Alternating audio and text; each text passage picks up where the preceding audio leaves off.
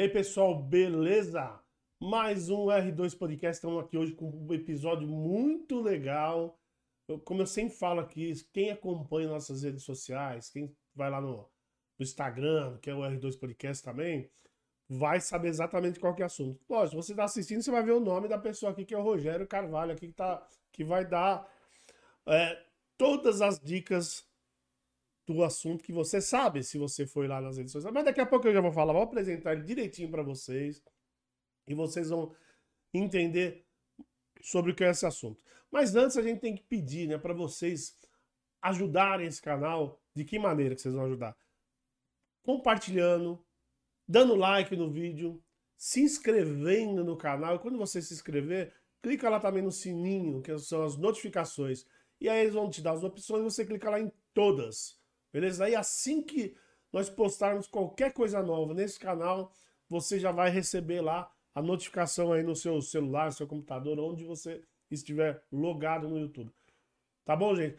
Bom, e lógico, eu, como, como eu usei essa palavra logado no YouTube, gente, olha, faz tempo que eu não falo isso, mas vocês, para ajudar esse canal, vocês têm que é, se inscrever. E 73%, segundo as estatísticas que o YouTube nos passa, 73% das pessoas que assistem não estão logadas. Se não estão logadas, não pode dar like, não pode escrever. Então, quando você receber é, esse compartilhamento, esse link desse vídeo pelo, pelo WhatsApp, em vez de você clicar lá em cima é, da figurinha, aparece lá o link, daí aparece a imagem, né, que é a capa do, do nosso podcast. Em vez de você clicar na capa, clica no link abaixo não vai, não vai demorar um segundo a mais. E daí ele já vai direcionar para o seu é, YouTube que você já vai estar logado. Se você estiver no celular, já vai estar logado. E lá você pode fazer tudo isso. Quando você assiste pelo WhatsApp, lógico, conta a visualização, que também é super importante para nós. A visualização conta. Mas vocês não conseguem compartilhar, não conseguem dar o like, não conseguem fazer nada disso que o, que o YouTube pede que vocês façam para mostrar engajamento, aquelas coisas todas. Beleza? Então dá essa força aí. Então, em vez de assistir pelo WhatsApp, clica no link, cara. Não vai mudar nada para vocês. É um segundo, vai abrir lá o YouTube é, e, e, você vai assistir normalmente, até com, com mais recursos do que você teria aí no WhatsApp. Beleza, gente? Ajude-nos. E também ajude-nos aí a crescer esse canal. E você nos ajudando, o que, que vocês vão ser presenteados aí com, com esse kit? Então, esse é um sorteio que nós estamos fazendo para vocês que que ajudam o canal, que estão participando, que estão tá sempre com a gente aí. É o, é o, sorteio desses dois copos. Gente, copo de vidro. Pediram para mim tirar esse copo, eu não vou tirar, mas da próxima eu vou tirar, eu vou colocar para fora aqui o copo, mas são dois copos da Red Bull de vidro, tá? Quem falar que tá meio escuro dentro dessa caixa, a minha caixa é preta assim, é, e a luz também não é muito forte para não atrapalhar o resto do, da iluminação. Então tem gente que não consegue, mas são dois copos de vidro e a chopeira portátil da Xiaomi. Então é aquele negócio. Quem for no sorteio, quem ganhar, vai relevar os dois. O jogo de copo e a chopeira portátil. A diretora está colocando na tela aí como que funciona essa chopeira, tá? Porque é uma chopeira que muita gente não conhece, mas eu já eu sempre falo, eu sempre falo para vocês. Vá lá no Google e coloca lá chopeira portátil Xiaomi. Chopeira portátil Xiaomi para lata. Tem para lata e para garrafa. Como eu já falei aqui também, os dois funcionam, é, são iguais. O que muda é encaixe, tá? Mas você põe lá, porteira portátil Xiaomi para lata, você vai ver mais especificações técnicas, mais detalhes de como que funciona essa chopeira portátil, beleza? Então dá essa força para nós. Então vamos lá para o nosso assunto. Bom, como eu já falei aqui, hoje está aqui o Rogério Carvalho, ele é terapeuta especializado em dependentes. É, eu, até, eu até na descrição coloquei dependentes químicos, mas nós tivemos um pré, pré, um pré bate-papo aqui. E não é só isso, mas nós vamos entrar explicar direitinho. Obrigado, ô, ô, Rogério. Obrigado por ter aceitado, por estar aqui ajudando esse canal. Boa noite, Ronaldo, ouvintes do canal R2. Ronaldo, eu que agradeço pela oportunidade de a gente poder estar abordando esse assunto, estar conversando um pouquinho a respeito do que nós vamos fazer aqui um bate-papo. É, espero poder né, contribuir com o canal, mas também ajudar aí quem estiver ouvindo, quem estiver é, precisando de informação, de orientação, acho que essa é uma boa oportunidade para aprender um pouquinho. Boa. E, e, e você, Rogério, por que, por que uh, você, você é terapeuta, né? E por que que você uh, se envolveu em terapia de dependentes químicos? Vamos falar de dependentes químicos, depois a gente entra nas, nas outras de, compulsões, como você falou. Mas vamos falar de dependente. Por que que você resolveu enveredar por esse caminho? Por pura vocação, né? Eu sou formado em administração de empresa, pós-graduado em administração, mas eu tenho uma experiência pessoal, né, com a questão de, da dependência química. É, e a minha experiência pessoal fez com que eu conhecesse essa profissão. Então, um dia eu também tive um contato com, com a questão da droga, é, fui buscar tratamento e dentro dessa questão de, de tratamento, acabei conhecendo a profissão, tive muita identificação com ela estudei pra caramba para ser empresário, acabei virando terapeuta. Acho que alguma coisa não saiu de acordo com o combinado. Ah, mas saiu sim. Saiu do jeito que Deus colocou você no caminho e pronto. Isso é verdade, por isso é. que eu falo que é vocação. É vocação, é isso aí. Aí, ah, bom, aí, aí o que eu, lógico, é, uma coisa que a gente até falou também é, em off aqui, é que uma das maiores dificuldades é, para o dependente químico é informação. Informação de quem está ao redor dele, né? E aí, que que, é, o que, que a pessoa que tem algum interesse, ou de ajudar, ou se tem alguém em casa, ou se tem um amigo, é, o que, que ela tem que fazer hoje? Qual que é o, o caminho inicial aí para poder ajudar os outros, né? O caminho inicial é entender qual é o problema que você tem, ou dentro de casa, ou dentro de um ambiente é, de trabalho. É, essa é uma questão que está muito mais presente no nosso dia a dia, muito mais que é, do que talvez as pessoas possam perceber. Então, para falar de ajuda, orientação, tratamento, na verdade, nós começamos entendendo qual é a dimensão do problema. Né? Então, isso envolve compreender o mínimo ou máximo dessa questão, porque tem o mínimo, tem o máximo, e dentro dessa medida, né, dependendo de onde a pessoa ela estiver, é, a orientação ela, tem que ser de acordo com a, a real condição da pessoa. Não entendi. Bom, a, a gente sabe que hoje em dia é, dependência química é muito complicado, porque tem muita, muita, é, muita vamos, vamos chamar de droga, né? É, as lícitas e as ilícitas, que tem muita gente que não, às vezes não sabe nem o que, que é. E eu digo até ilícita também. É, a gente vê aí algum, algumas drogas misturadas na bebida, em lugar, locais, é, drogas misturadas no cigarro, no cigarro comum, né? Que, que muita gente às vezes usa sem saber.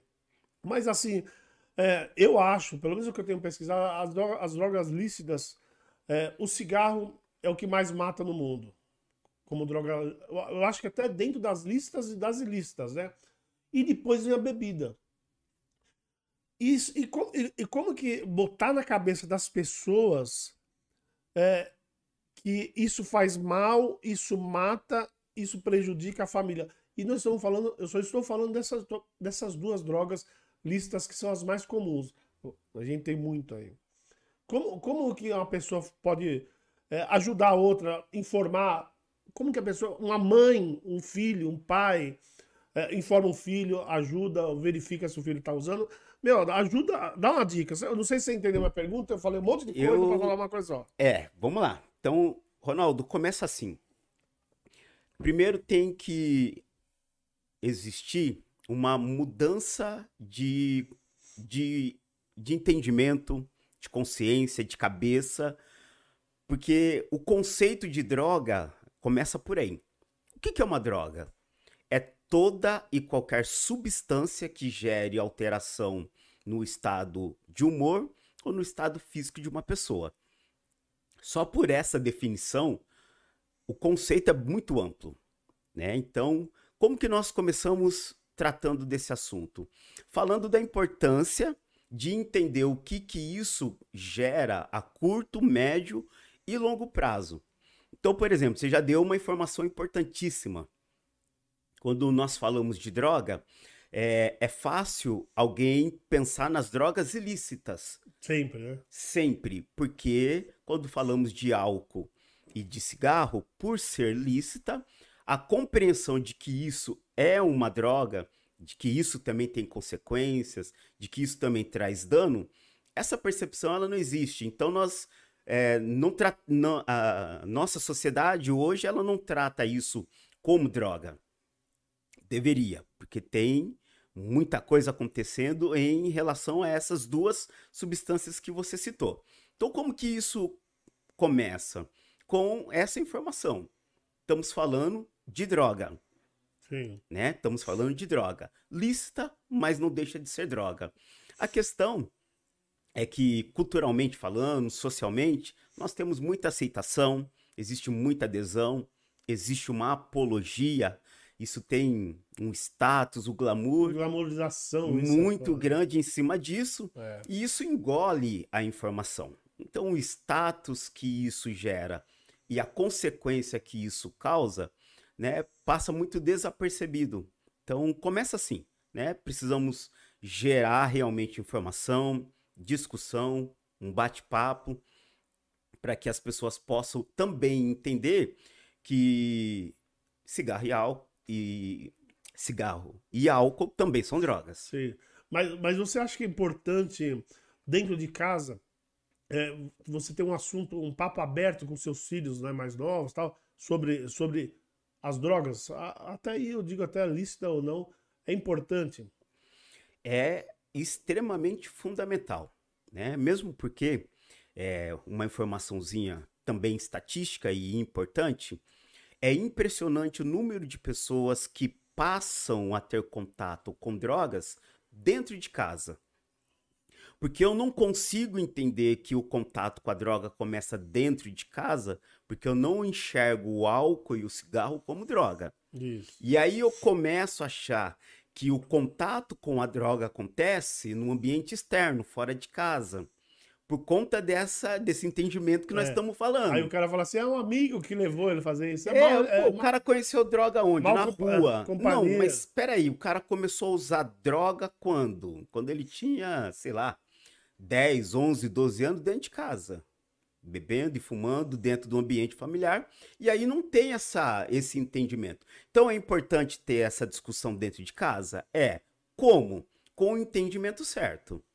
Né? Desde que aquela família entenda que falar de droga não é falar das drogas ilícitas, é falar da droga no seu contexto geral, e aí sim, estimular a discussão, o bate-papo, é, esclarecer. Não é o pai bêbado chamar o filho para conversar falar: filho, não use isso, não faça isso, não, não, não, não fuma maconha, não usa droga, que é errado, e o pai bebendo ou bêbado. É complicado, né? É complicado, mas é muito mais normal e aceitável do que as pessoas realmente dizem.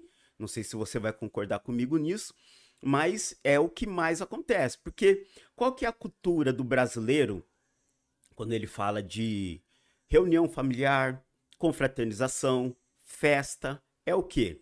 É o, a reunião de pessoas, mais o consumo de álcool em si. Então, o quanto que eu tenho alguém com problema com dependência de álcool dentro de casa, mas eu não enxergo como uma dependência, como um problema, porque não é considerada droga ilícita, ela é aceitável, né? Ela faz parte do contexto e da cultura ali das nossas reuniões. Então, se eu não tenho essa percepção, nem isso acontece. Nem o pai bêbado aparece tentando falar sobre droga com o filho. É normal, tá tudo bem. Todo mundo toma um porre. Quando? Todo dia. Cara, não é normal. Alguma, não é normal. Co alguma coisa não tá normal. Mas na sua cabeça tem essa diferenciação do, do, do alcoólatra, ou alcoólico, como o pessoal chama hoje, alcoólatra mesmo, né? Que eu não chamava antigamente. E da pessoa que, que se diz não alcoólatra, mas bebe, sei lá, só no final de semana. Para você tem uma diferença importante ou não? É, não tem diferença. Só te ajudando aí, atualizando a informação, hoje o termo que nós usamos é alcoolista. Alcoolista. Alcoolista. Putz, já, já, alcoolista. Tá bom? Então, assim, esse também pode ser uma dúvida aí na cabeça de quem está vivendo alguma coisa. Porque quem está com o problema ou a família que está vivendo isso associa o problema à quantidade, que é o que você falou. Né? Então é todo dia, é muita coisa, então parece que alguém tem problema. E quando é menos dias e menos quantidade, será que essa pessoa também não tem problema? Então como que nós vamos fazer é, para entender se sim ou se não? Não olhando para a quantidade, mas para a consequência que o álcool está fazendo na vida da pessoa. Então tem gente que para ter um problema precisa de uma grande quantidade e tem pessoas que para ter o mesmo problema não precisa de muita coisa. Então assim, ah, eu bebo só final de semana e eu bebo em pequena quantidade. Mas o que, que acontece quando alguém faz uso de álcool? E aí não importa a quantidade, mas sim a consequência que eu estou falando. Sim, sim. Acontece, por exemplo, é, um episódio de é, acontecer a, a baixa, é, a autocrítica daquela pessoa baixa. E o que, que isso faz?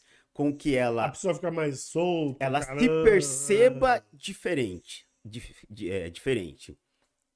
E aí, o cara que, por exemplo, durante a semana é extremamente cuidadoso ao dirigir, no final de semana que ele bebe, e aí pode ser pouco, e é só no final de semana, ele realmente acredita que pode dirigir porque ele bebeu pouco. E qual é a consequência disso?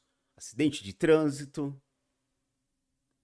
tomadas de decisões erradas, briga dentro do lar, e aí vai, vai, vai. Então, assim, pequena quantidade, não é um uso frequente, mas qual é o dano que está acontecendo? Então, é isso que alguém deve parar para avaliar na hora de pensar como que eu vou tratar esse assunto.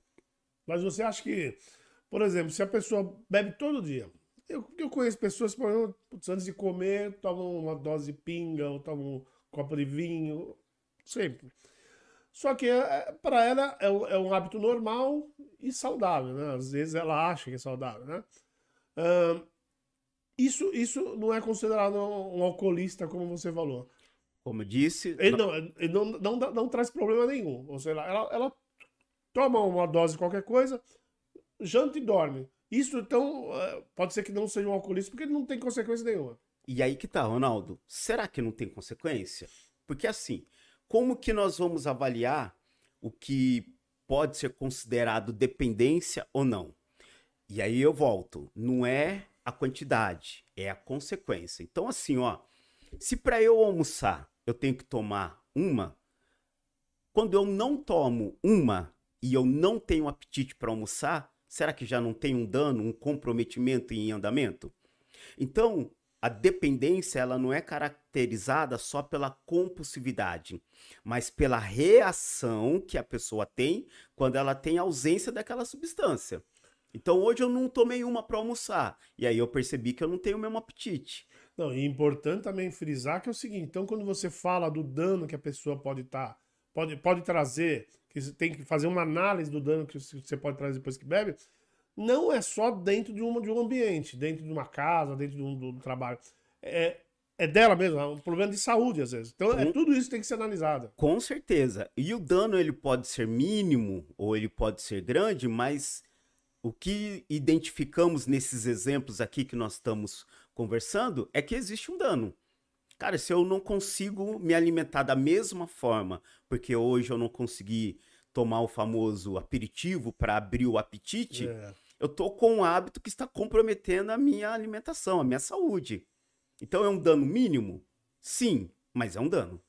É, qualquer, qualquer, é pelo, pelo que eu sei, né? Eu tô falando, eu não, eu não sou nenhum especialista, mas pelo que eu li, qualquer tipo de droga muda uh, o seu cérebro, muda, muda sua, o seu comportamento, né? Sim. É, mesmo que seja mínimo. Então, quer dizer, quando você tem que tomar um aperitivo, o seu cérebro já atrelou a, aquele aperitivo à comida. Se você não tomar, você não, ele não, não tem fome. Não é mais ou menos isso? Correto. E aí que começa a se perceber a, a, a talvez o começo de um problema mais grave. Porque começa dessa forma sutil, né? Eu estou associando ali o apetite ao consumo da bebida. e parece que não tem problema.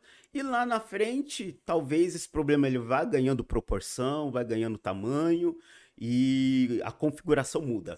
E, e, não seria mais perigoso? Na minha cabeça é perigo, mais perigoso, por exemplo, essas pessoas que é, precisam de bebida para poder ser feliz, uh, ah, para poder se divertir, para poder ir para uma balada, para poder estar tá na conversar com alguém.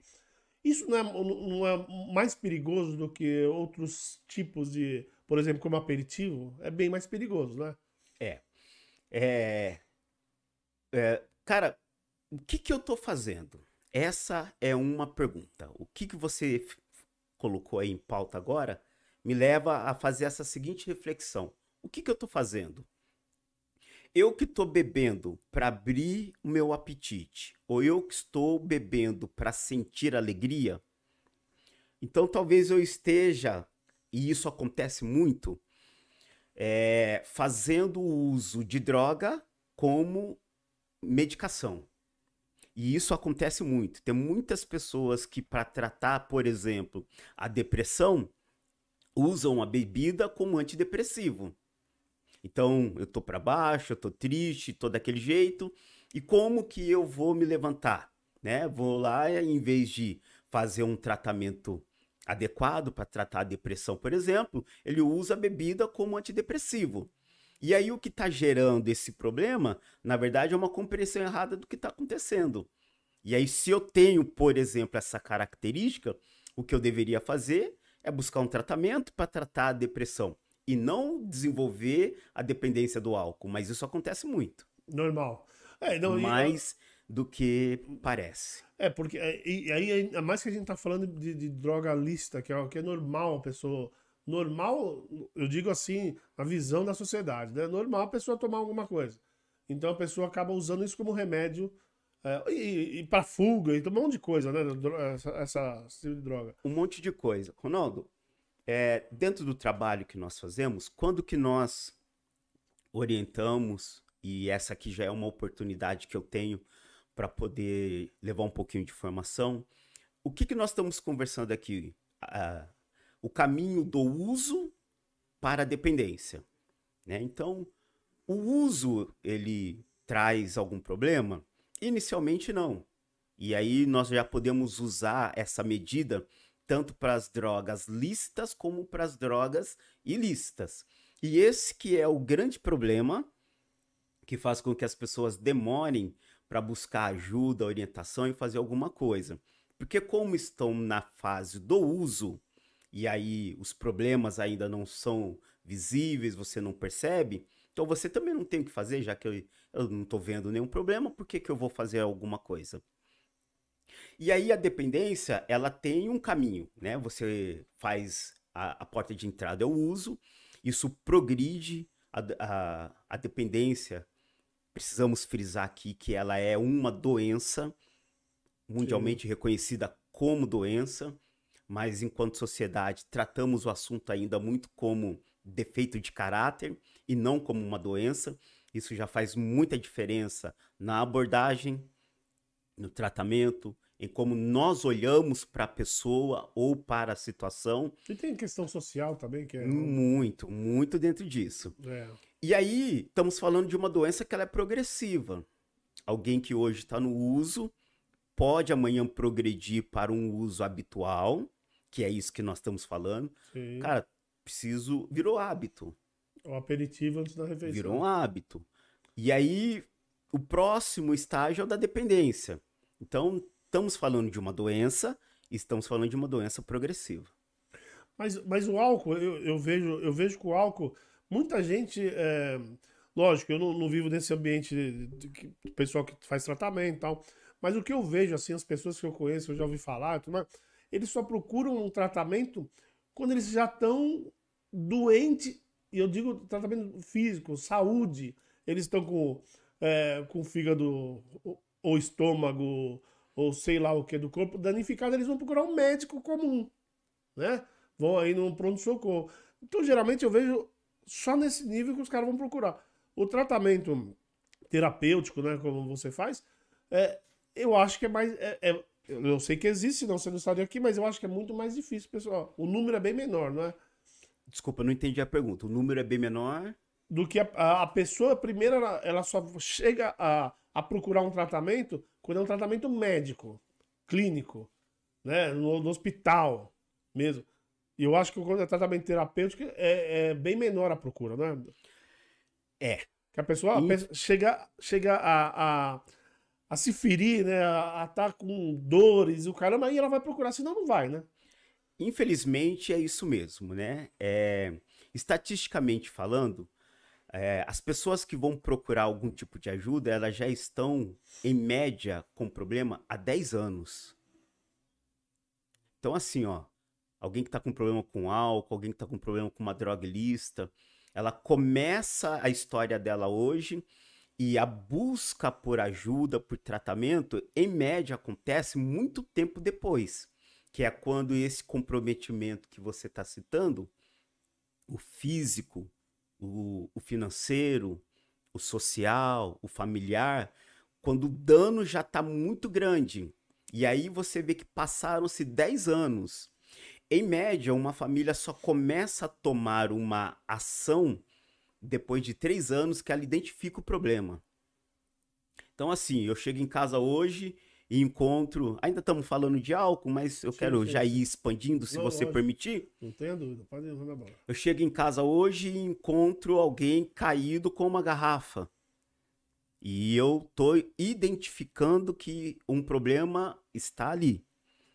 E, em média, demora-se três anos para uma família, para alguém fazer alguma coisa. Tanto em relação à droga lícita, como a droga ilícita, fazer alguma coisa. E, Ronaldo, o que, que faz essa família ou esse dependente ficar esse tempo todo convivendo com o problema? Né, eu acho que aí agora nós já podemos já, já, fazer já, essa pergunta. generalizar todas as drogas, eu acho que qualquer dependente. A, a pergunta é: o que, que uma família hoje passa, assim? Que você, uh, os, os, casos mais comuns, o que, que uma família.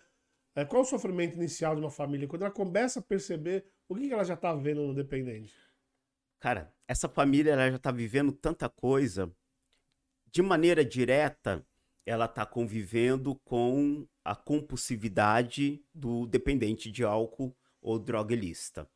Mas indiretamente, ela também já está convivendo com outras coisas. Quando a gente fala de violência doméstica, indiretamente ou diretamente, em algum momento existe o uso ou abuso de alguma substância. Não como uma regra geral, mas também é estatístico. Tá. Quando a gente fala de abuso sexual, também de uma forma direta ou indireta, em algum momento tem o uso ou o abuso. Então você entende? Não tem essa questão de muito ou de pouco, é o que aquilo causa. Então essa família já está vivendo com agressão física, violência sexual, feminicídio, todas essas outras questões paralelas, e são problemas sociais que nós também estamos encarando no dia de hoje, passam em algum momento por esse assunto que nós estamos tratando hoje. O quanto que o álcool ou a droga também não estão presentes nessas outras situações. E tem muita coisa acontecendo por conta do uso ou do abuso de álcool e droga. É, na maioria, lógico, vamos voltar aqui a falar. É, falar de filho, né? Porque eu acho que é mais fácil você às vezes notar. Porque por que, eu estou falando de filho? Porque às vezes, quando eu vou falar de marido e mulher, às vezes a, a pessoa já conheceu a pessoa já viciada e tudo mais, né? Mas vamos falar de filho. É, quais são as, as principais sintomas que a, que a família vai ver? Que a, é, qual é a hora certa? Ela falou assim: olha, ele está fazendo isso, está na hora de eu procurar uma ajuda. Qual é a hora certa?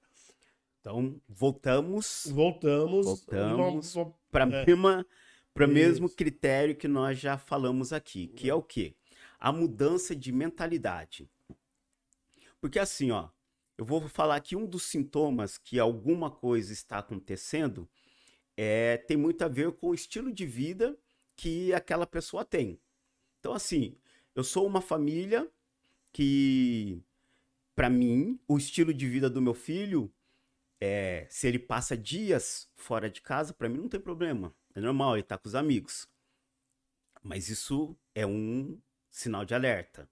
Mas para mim, família, que eu tenho essa é, essa forma, né, de pensar e não vejo isso como um problema, então isso para mim é um sinal que passa batido. Tá normal. Tá normal. Normal. É mudança de hábitos. O cara que começa a trocar a noite pelo dia.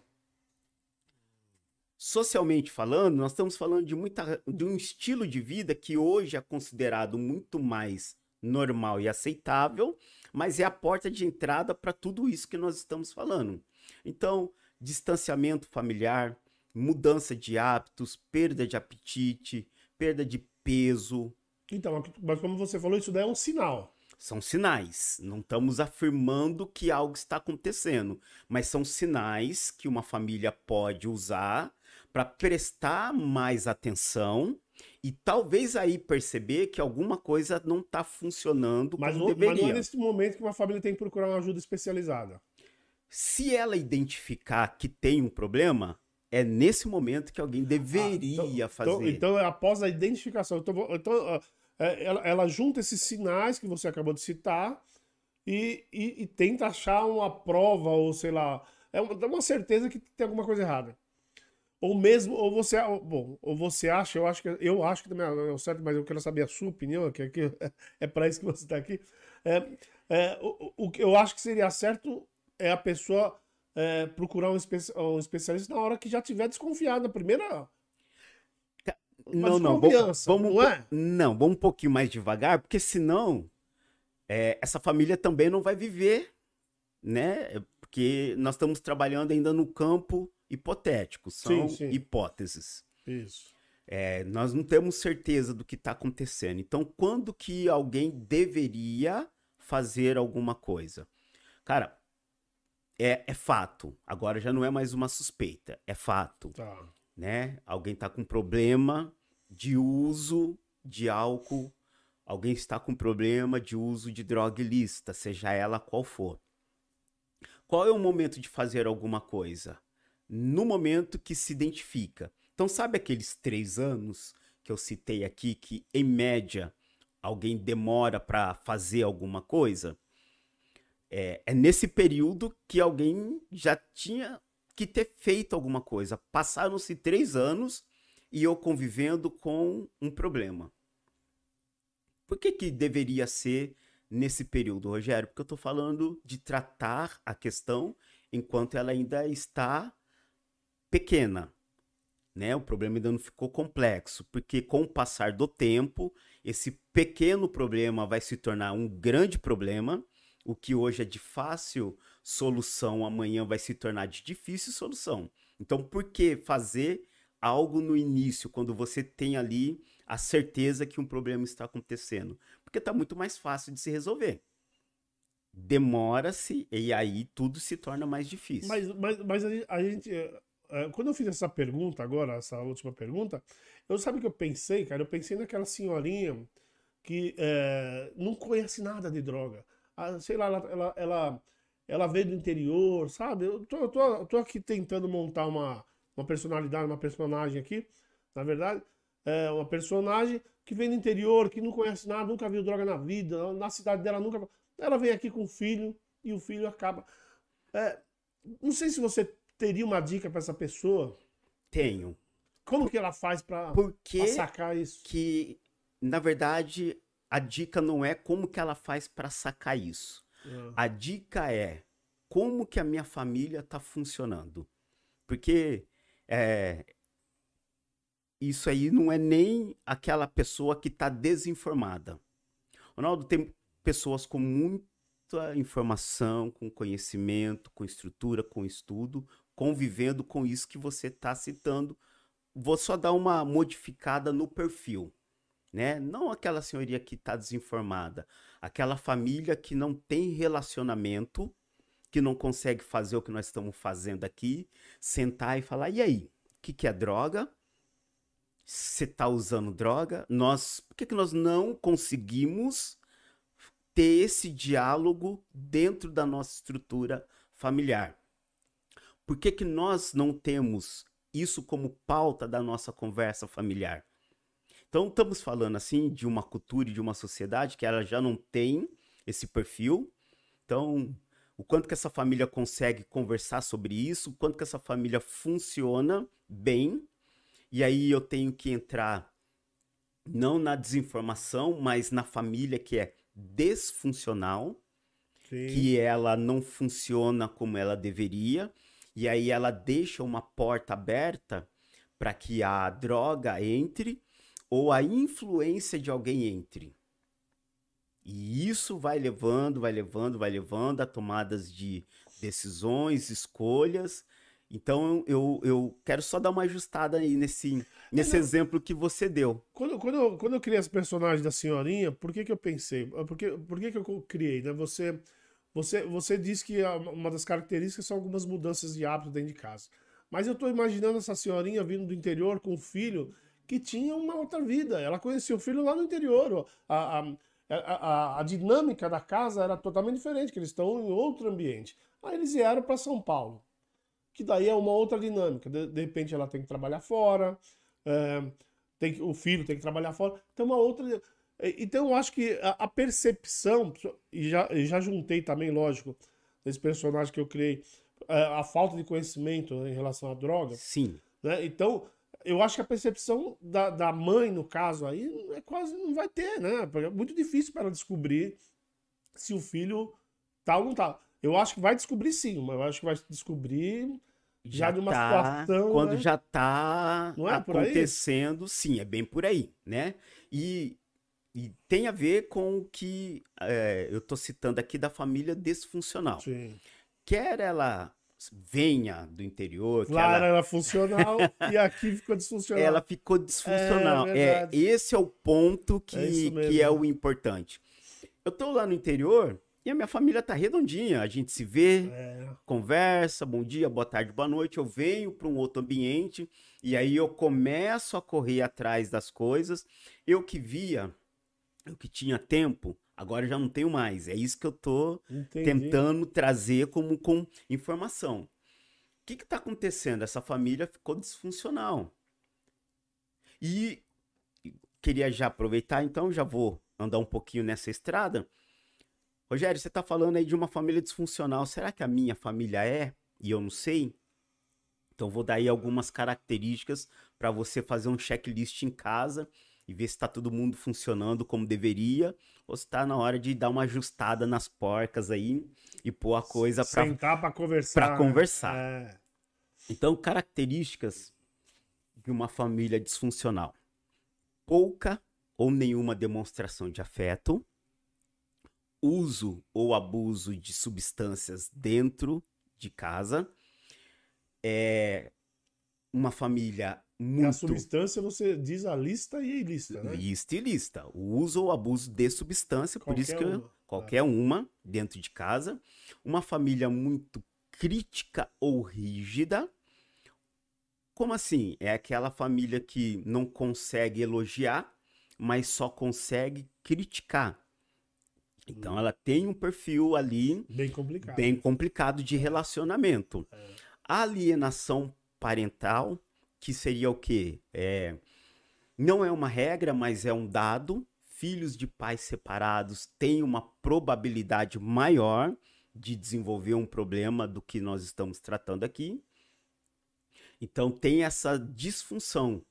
Então, que, deixa eu parar um pouquinho e ver se a minha família ela não está funcionando errado, né? E aí tem tudo isso que nós estamos falando. Por que, que tem pouca ou nenhuma demonstração de afeto? Talvez não porque nós deixamos de nos amar, mas nós estamos correndo atrás do ter, que aí eu venho de lá atrás tentando melhorar, melhorar, melhorar, e agora eu só tenho tempo para trabalhar. E eu não consigo ter tempo para viver essa família. E aí vai esfriando alguns vínculos. Então, um pouco nenhuma demonstração de afeto. Uso ou abuso, nós já estamos falando aqui que é culturalmente, né? Nós vamos sim, fazer sim, um churrasco é. e junto com a galera vem a substância. É, uma família que não consegue ser afetiva e nem se comunicar, É aquela família que não conversa, briga, né? Então a gente vai conversar, o pau quebra para todo lado, é uma gritaria, uma xingação e não tem o diálogo, muito rígida, muito crítica. Sim. E por último, que essa aí eu, eu queria dar uma reforçada, tem muitas pessoas que fazem isso, que para ser pai ou para ser mãe tem que ser marido ou tem que ser esposa. E quando se separa ou do pai ou da mãe, também se separa do filho. Não, vamos lá. É. Não, não, não, não entendi. Não, não, está certo. Eu só quero entender direitinho. Me, é, me, me, detalha mais como que é, então, como que acontece? Tem pessoas Sim. que, para ser pai ou mãe, ele tem que ser marido ou esposa. Sim. Sim. Ah, se, sozinho não funciona, é isso? Porque se ele se separa da esposa ou a esposa se separa do marido, não funciona. Ele separa também do filho. Então, assim, ah, para eu ser pai, eu tenho Entendi. que ser marido. Então, se eu não for ser marido, então eu também não assumo o papel de pai. Lá, não é mais meu filho. E aí. Ah, entendi. É, é acontece muito. Isso é acontece com a mãe também. Então, para eu ser mãe, eu tenho que ser esposa. Então, se eu não for esposa, então eu também não cumpro o meu papel de mãe. Deve ser menos, mas tem, né? Mas tem. E infelizmente hoje não tem mais, não tem menos. É mesmo? É, não tem mais nem menos, não. Tá equilibrado esse problema aí. Porque o que, que o pai ou a mãe eles fazem nesse tipo de situação? A relação tá mal resolvida entre os dois, e aí o pai ou a mãe, né, um para atacar o outro, usa a criança que tá no meio. Então, a mãe começa a difamar o pai. E o que, que isso gera nessa criança, né? Vai deformar a figura paterna na vida dela. Lá na frente, isso vai gerar um comportamento. A mãe faz o mesmo. Vai deformar a figura materna na mente daquela criança. Lá na frente, isso também vai gerar um comportamento. Putz, aí, aí uma criança fica doida. Fica doida, tão doida que vai parar lá no centro de tratamento aonde eu trabalho. Que parte do trabalho que a equipe tem que fazer, nada mais é do que o caminho de volta que aquele dependente fez. Então, o que, que o tratamento uma hora faz? Faz ele fazer o caminho de volta. E você sabe onde que você vai encontrar o problema? Aqui onde nós estamos conversando. Onde começou o problema? Lá atrás.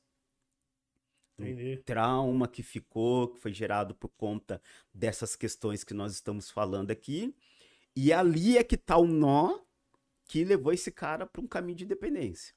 Aí você, você é, lógico, a gente, tá, gente tá pulando alguns passos aqui na nossa conversa, mas só para me entender, aí na verdade lá no tratamento vocês acabam tendo que, é, pelo menos inicialmente, né, tendo que ser esse pai, nesse, nesse exemplo que você deu da alienação parental, você, você acaba é, tendo que ser o pai, fazer o papel de pai da mãe, né? Eu tô dizendo é, Sim. passar a, a, segurança de um pai e de uma mãe, né? Em determinado momento, sim. Temos que assumir essa figura dentro do tratamento e é isso aí que vai fazendo um pouco de diferença também dentro desse processo todo. Sabe que você me falou. Leitura perfeita a sua agora. É, você falou de, de, de, de, separação, eu acho bem complicado mesmo. Eu conheço, eu conheço muita gente de pai e mãe separado que, que os filhos acabam fazendo as loucuras, né? Se metendo em cada enrascada. Aliás, antes de terminar a pergunta, deixa eu dar um recadinho para vocês aí. Eu tô vendo que vocês estão aqui no chat.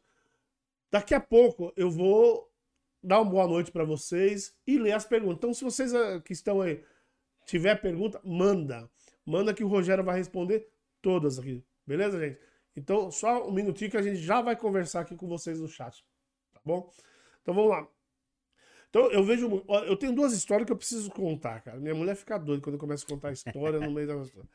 Você sabe que tem um. Esse caso eu conto sempre que sai esse tipo de assunto, porque eu, eu ficou na minha cabeça. Eu tenho um amigo meu que é professor, e a, imagina a situação dele assim: ele andando na sala de aula, né? No meio das, das carteiras dos alunos lá, tal, das cadeiras, e encontrou um baseado no chão. Ele falou, para de quem esse baseado? Pegou o baseado, de quem é? O moleque lá levantou e virou e falou assim: é minho, é meu, professor. Ah, então tá. Então você vai retirar lá da diretoria. Sabe que o moleque virou para ele e falou assim? Não, Você me devolve, é meu. Esse é meu, que chama a polícia, caramba. É meu, você tem que me devolver. Discutiu com o professor. No final, foi, foram todos para a diretoria. Quando chegou lá, a diretora ligou para a mãe, separada, né? Ligou para a mãe. A mãe é, falou o seguinte: não posso ir. Não posso ir que eu estou trabalhando. Aí a diretora falou: não, mas é um caso urgente, você tem que vir. Mas eu não posso. A diretora não conseguiu, né? Não teve outro jeito, falou assim: olha, nós achamos o seu filho com droga, você vai ter que vir agora, senão ele vai preso, blá. A mãe foi. Quando a mãe chegou na escola, ela, ela apoiou totalmente o filho, fez um escândalo na escola, dizendo que perdeu, estava deixando de trabalhar, que tinha que deixar o filho dela em paz. E aí, voltamos ainda na história da, da, da alienação parental. Né? E aí eu fico pensando o que, que acontece numa família dessa. Quer dizer, a gente imagina, foi o que você acabou de falar, acaba chegando, né? Esse aí é o que nós estamos descrevendo. O que, que é essa mãe? Nada mais do que fruto dessa família que ficou disfuncional. Assim, é um efeito meio que dominó que nós estamos. Então, mas você está falando que, agora. que ela é uma família disfuncional. Eu entendo também que é uma família disfuncional nesse contexto que eu acabei de colocar aqui. Eu também. Mas é, é nesse momento, ela está lá apoiando o filho. Então, aparentemente, não é uma família disfuncional. Ela está do lado. Do lado errado? Sim, está do lado errado. Não deve... Isso era uma hora que não deveria apoiar, né? Mas ela apoiou. Mas aí, não, aparentemente, não parece ser. Será que na cabeça da família, do, da mãe e do filho, não, a mãe, minha, minha família não é disfuncional, minha mãe me apoia. Será que isso também é um nó que pode dar na cabeça da, então vamos lá. Aí tamo, precisamos entender que cenário é esse que nós estamos falando, né? Que mãe que é essa é. que consegue ver o filho que está de posse de droga dentro de uma diretoria a ponto de passar por uma intervenção policial e com essa postura. Então, assim, não está disfuncional? Então, mas eu, eu, a minha pergunta é: se na cabeça do filho, por exemplo, eu vou no filho. Entendi. Tá, na cabeça do é, filho. Na cabeça do filho. Cara, na cabeça do filho a é, tá é a mãe ideal. A minha mãe é a mãe. É isso. E essa mãe tá criando um monstro. É, exatamente. É, porque ela tá dando uma mensagem para esse filho. Filho, você não tem limite, Faça o que você fizer, a mãe sempre estará do seu lado, mesmo que seja do lado errado. E na hora de, de quando é pai separado, justamente para não perder às vezes o filho, né? Eles fazem esse tipo de coisa, né? Para não perder o filho pro pai, então eu vou agradar, fazer tudo que meu filho quer. Por isso que eu te falei do contexto, porque é. quando você falou, você ah, falou, você entendeu que era. É, você falou Entendi. do filho, eu olhei para a mãe. Entendi. Né? Falei, é. eu preciso entender como que essa mãe chegou até esse momento da vida. Eu não sei se ela tá lutando para criar esse filho desde que ele nasceu, porque o pai foi embora e ela ficou sozinha com esse rojão e tá tentando fazer o melhor que ela pode, mesmo que seja errado, mas ela tá tentando fazer o seu melhor. E aí eu acredito piamente nisso, mas não deixa de ser errado, mas ela tá fazendo o melhor que ela pode. Então eu não sei em que contexto essa mãe chegou até ali. É, é então né, falta aí algumas informações para nós falarmos assim, olha, é, na cabeça do filho tá tudo certo. Tá para mim, né? o mundo ideal para mim se apresentou nesse momento. É. Eu posso o quê? Qualquer coisa, porque minha mãe sempre vai estar tá me apoiando. E essa mãe, por que que ela chega desta forma? Será que ela não é fruto dessa família disfuncional que nós estamos aqui falando, que ela está tentando cumprir dois, três papéis dentro dessa, dessa, dessa família. E tô tentando ser o provedor da casa, tô tentando ser a acolhedora da casa, tô tentando fazer tudo. Sim. E tô fazendo o melhor que eu posso. É. é, às vezes a família disfuncional que gerou a separação e ela tá tentando. É, de maneira errada, né? Mas é o que ela consegue, então é difícil a gente julgar até, né? Sim. Lógico que não é só exemplo, a gente tá parado, do jeito que a gente fala, parece que a gente tá falando de um fato real, não. A gente tá, né? É. A gente tá aqui conjecturando. Ah, bom. E aí, ah, aí agora eu queria saber um pouco mais, nós já falamos alguma coisa é, sobre as drogas ilícitas. Porque eu vejo também o seguinte, as drogas ilícitas também é, é, hoje em dia elas são usadas que nem, a, que nem o álcool. O cara é, vai numa festa, bebe álcool, usa cocaína. Lógico, mas a gente sabe ainda que. Ou fuma maconha, o que seja. É, a gente sabe que, que é ilícita. Mas, mas hoje a facilidade está tão grande que parece ser uma, uma droga lícita, né? E, e qual o impacto para vocês é, no tratamento é, e na recuperação de, de um dependente químico com essa facilidade toda? E aí pode ser até a droga lícita, né? Mas a ilícita eu acho que é mais importante no momento. As duas são importantes de serem citadas. Sim. Tá bom? Gostaria de, de colocar essa ênfase aí sobre a droga lista e a droga ilícita. Essa facilidade, ela faz com que exista uma demanda reprimida. De números, né? É, sem abrir aqui o, o, sem dar créditos a, a ninguém, mas qualquer pessoa pode pegar o seu celular e agora e ir no Google e fazer uma pesquisa. Nós temos aproximadamente cerca de 28 milhões 28 milhões. Isso estou falando de estatística. Tem gente fora dessa conta, sabemos bem disso. De famílias. Então vamos falar assim, ó, que uma um membro por família. Estou falando de 28 milhões de pessoas com um problema de dependência de álcool, de droga. No Brasil. Isso. O que, que essa facilidade faz? Com que aconteça uma demanda reprimida. Como que você faz para cuidar tratar, lidar com esse tanto de pessoas, o nosso sistema de saúde não comporta o, o que já tem. É. Né? Você vai para um postinho ali para passar por um clínico, é três meses e olhe lá. Com sorte. Se você conseguir. É. Então, e aí, o que, que isso faz?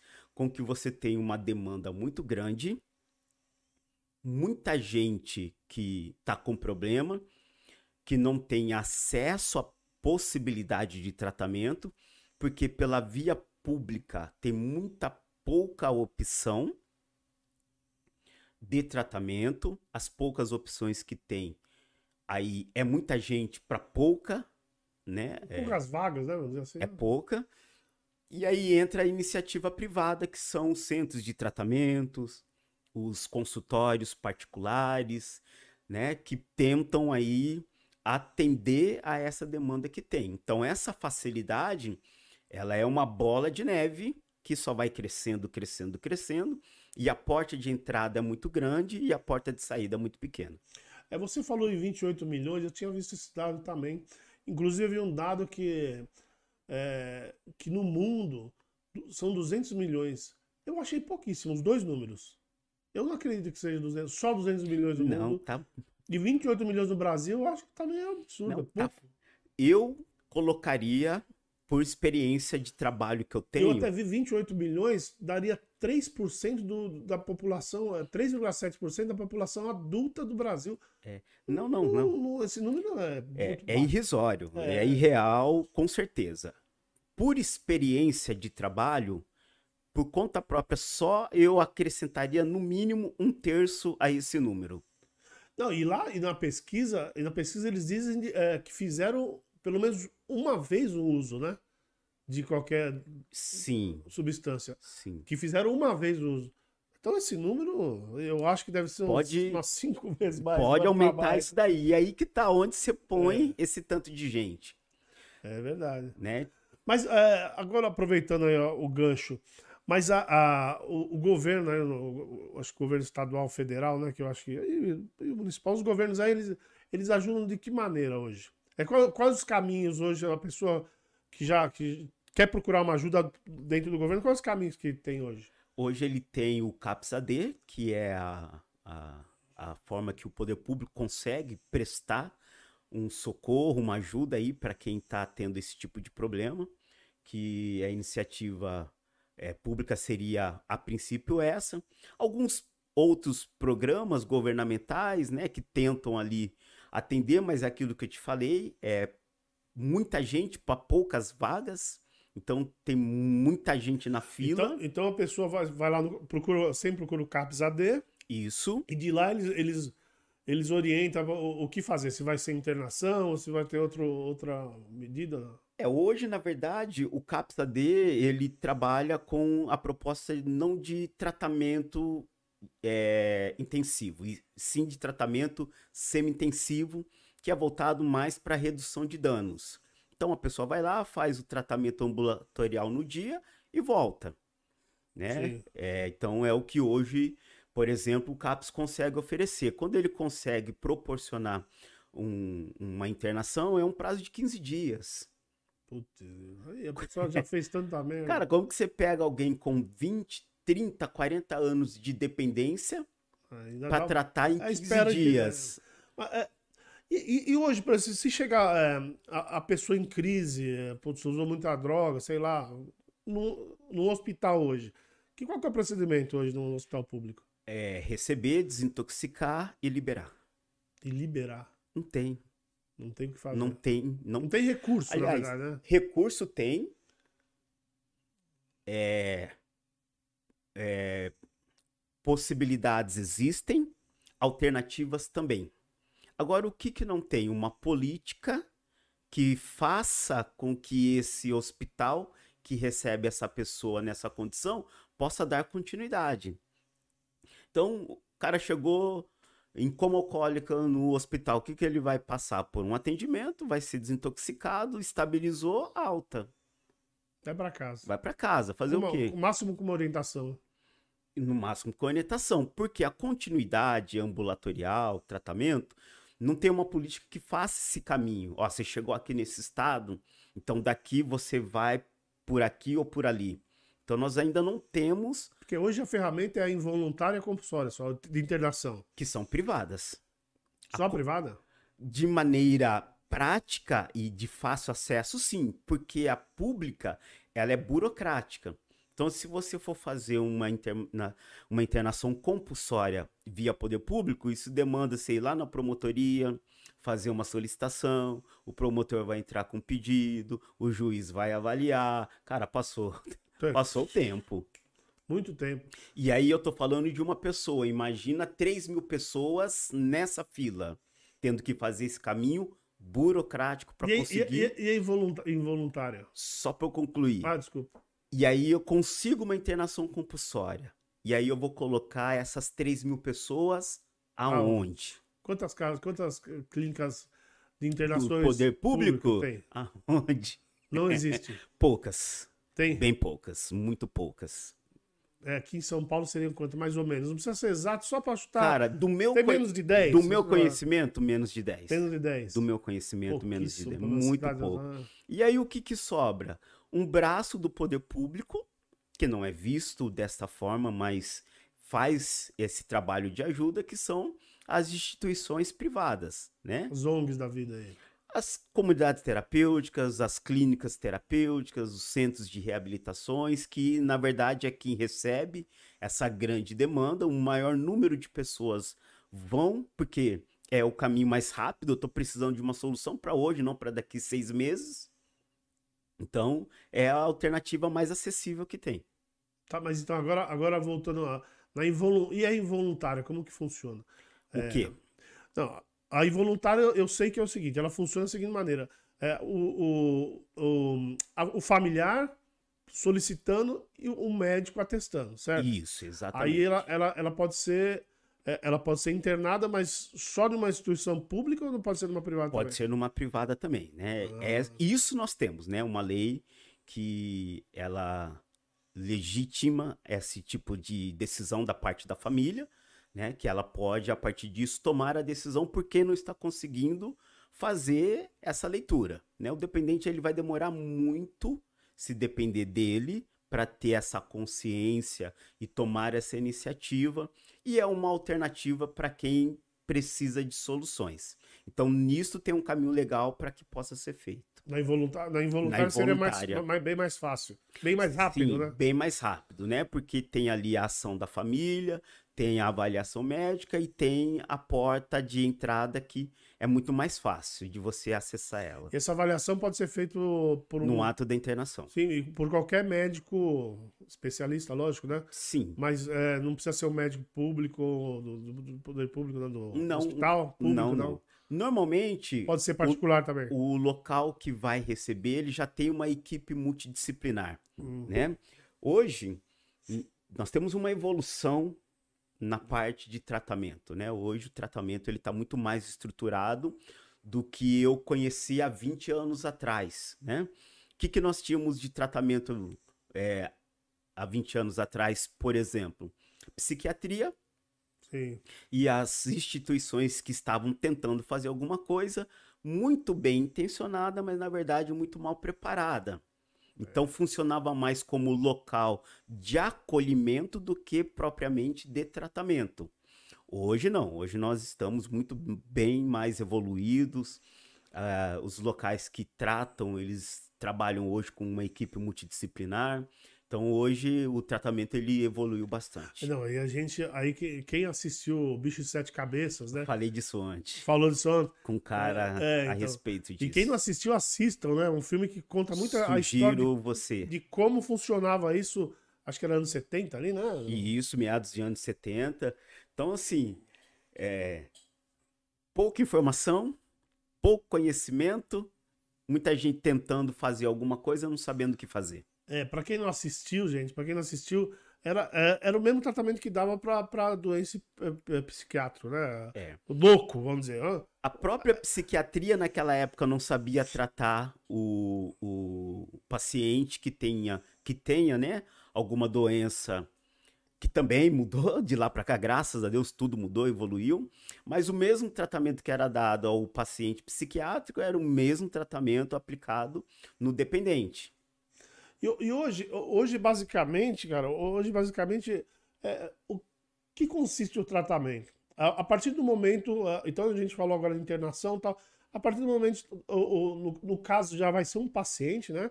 O adicto vai ser um paciente, ele chegou na clínica. Como que funciona a partir da entrada dele aí?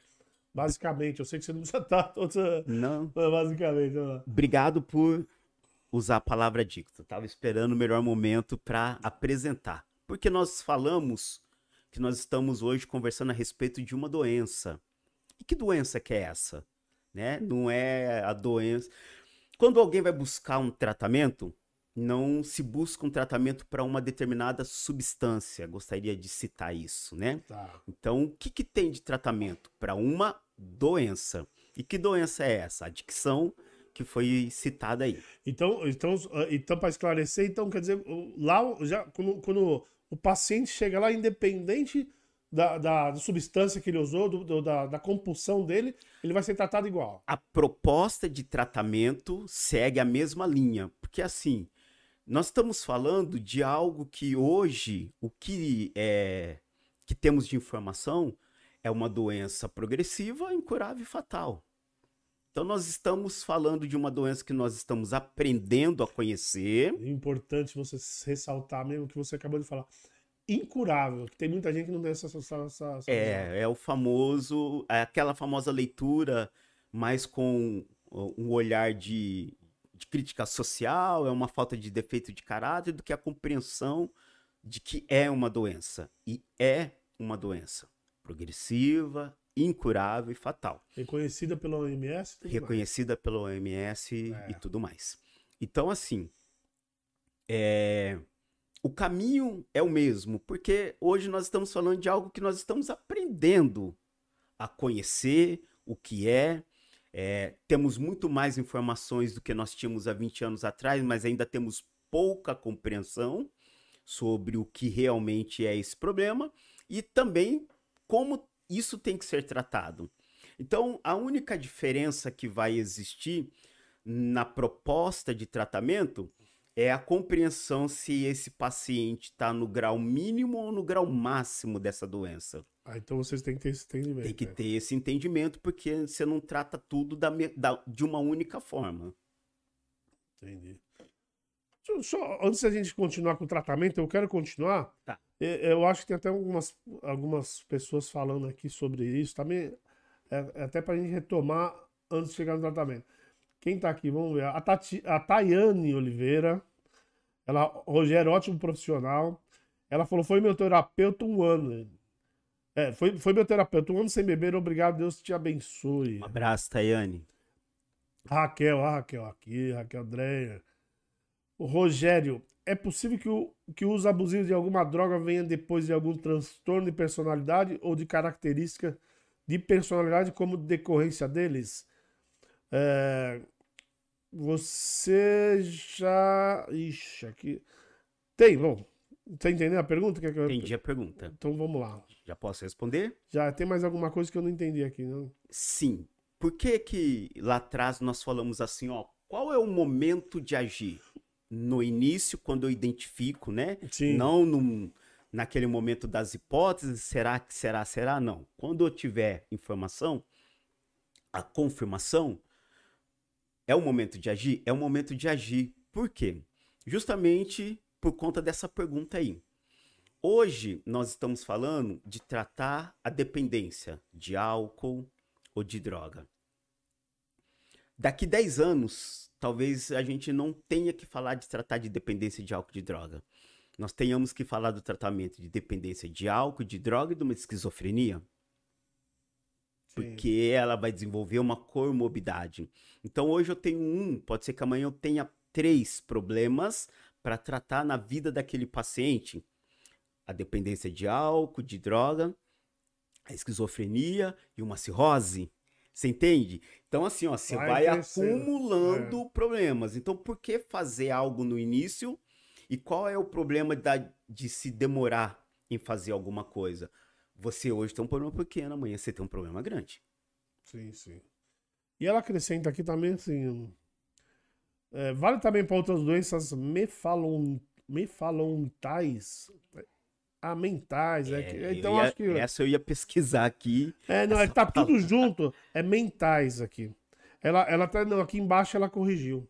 Ela deu uma corrigida aqui. É que me falou, me, me falou mentais. Nossa, mas é mentais. Então vamos lá. É... Primeiro, para terminar aquela pergunta que eu não entendi também, que ela fez mais abaixo, tá aqui, ó. Tá. É, se você já viu depressão é, do, como resposta, alguém usar a depressão como resposta do abuso, é isso? Já, isso até expliquei aqui um pouquinho antes, né? Sim. Falando de quem usa a bebida ou a droga como pra, antidepressivo. Sim. E sim, e eh, pode se desenvolver uma depressão por conta do uso ou da dependência? Sim, é possível. E da primeira pergunta dela, tá meio confusa aqui, que ela fez em partes, tá? É, é, e ela perguntou também se aquela é, vale também com as doenças para outras doenças mentais, né?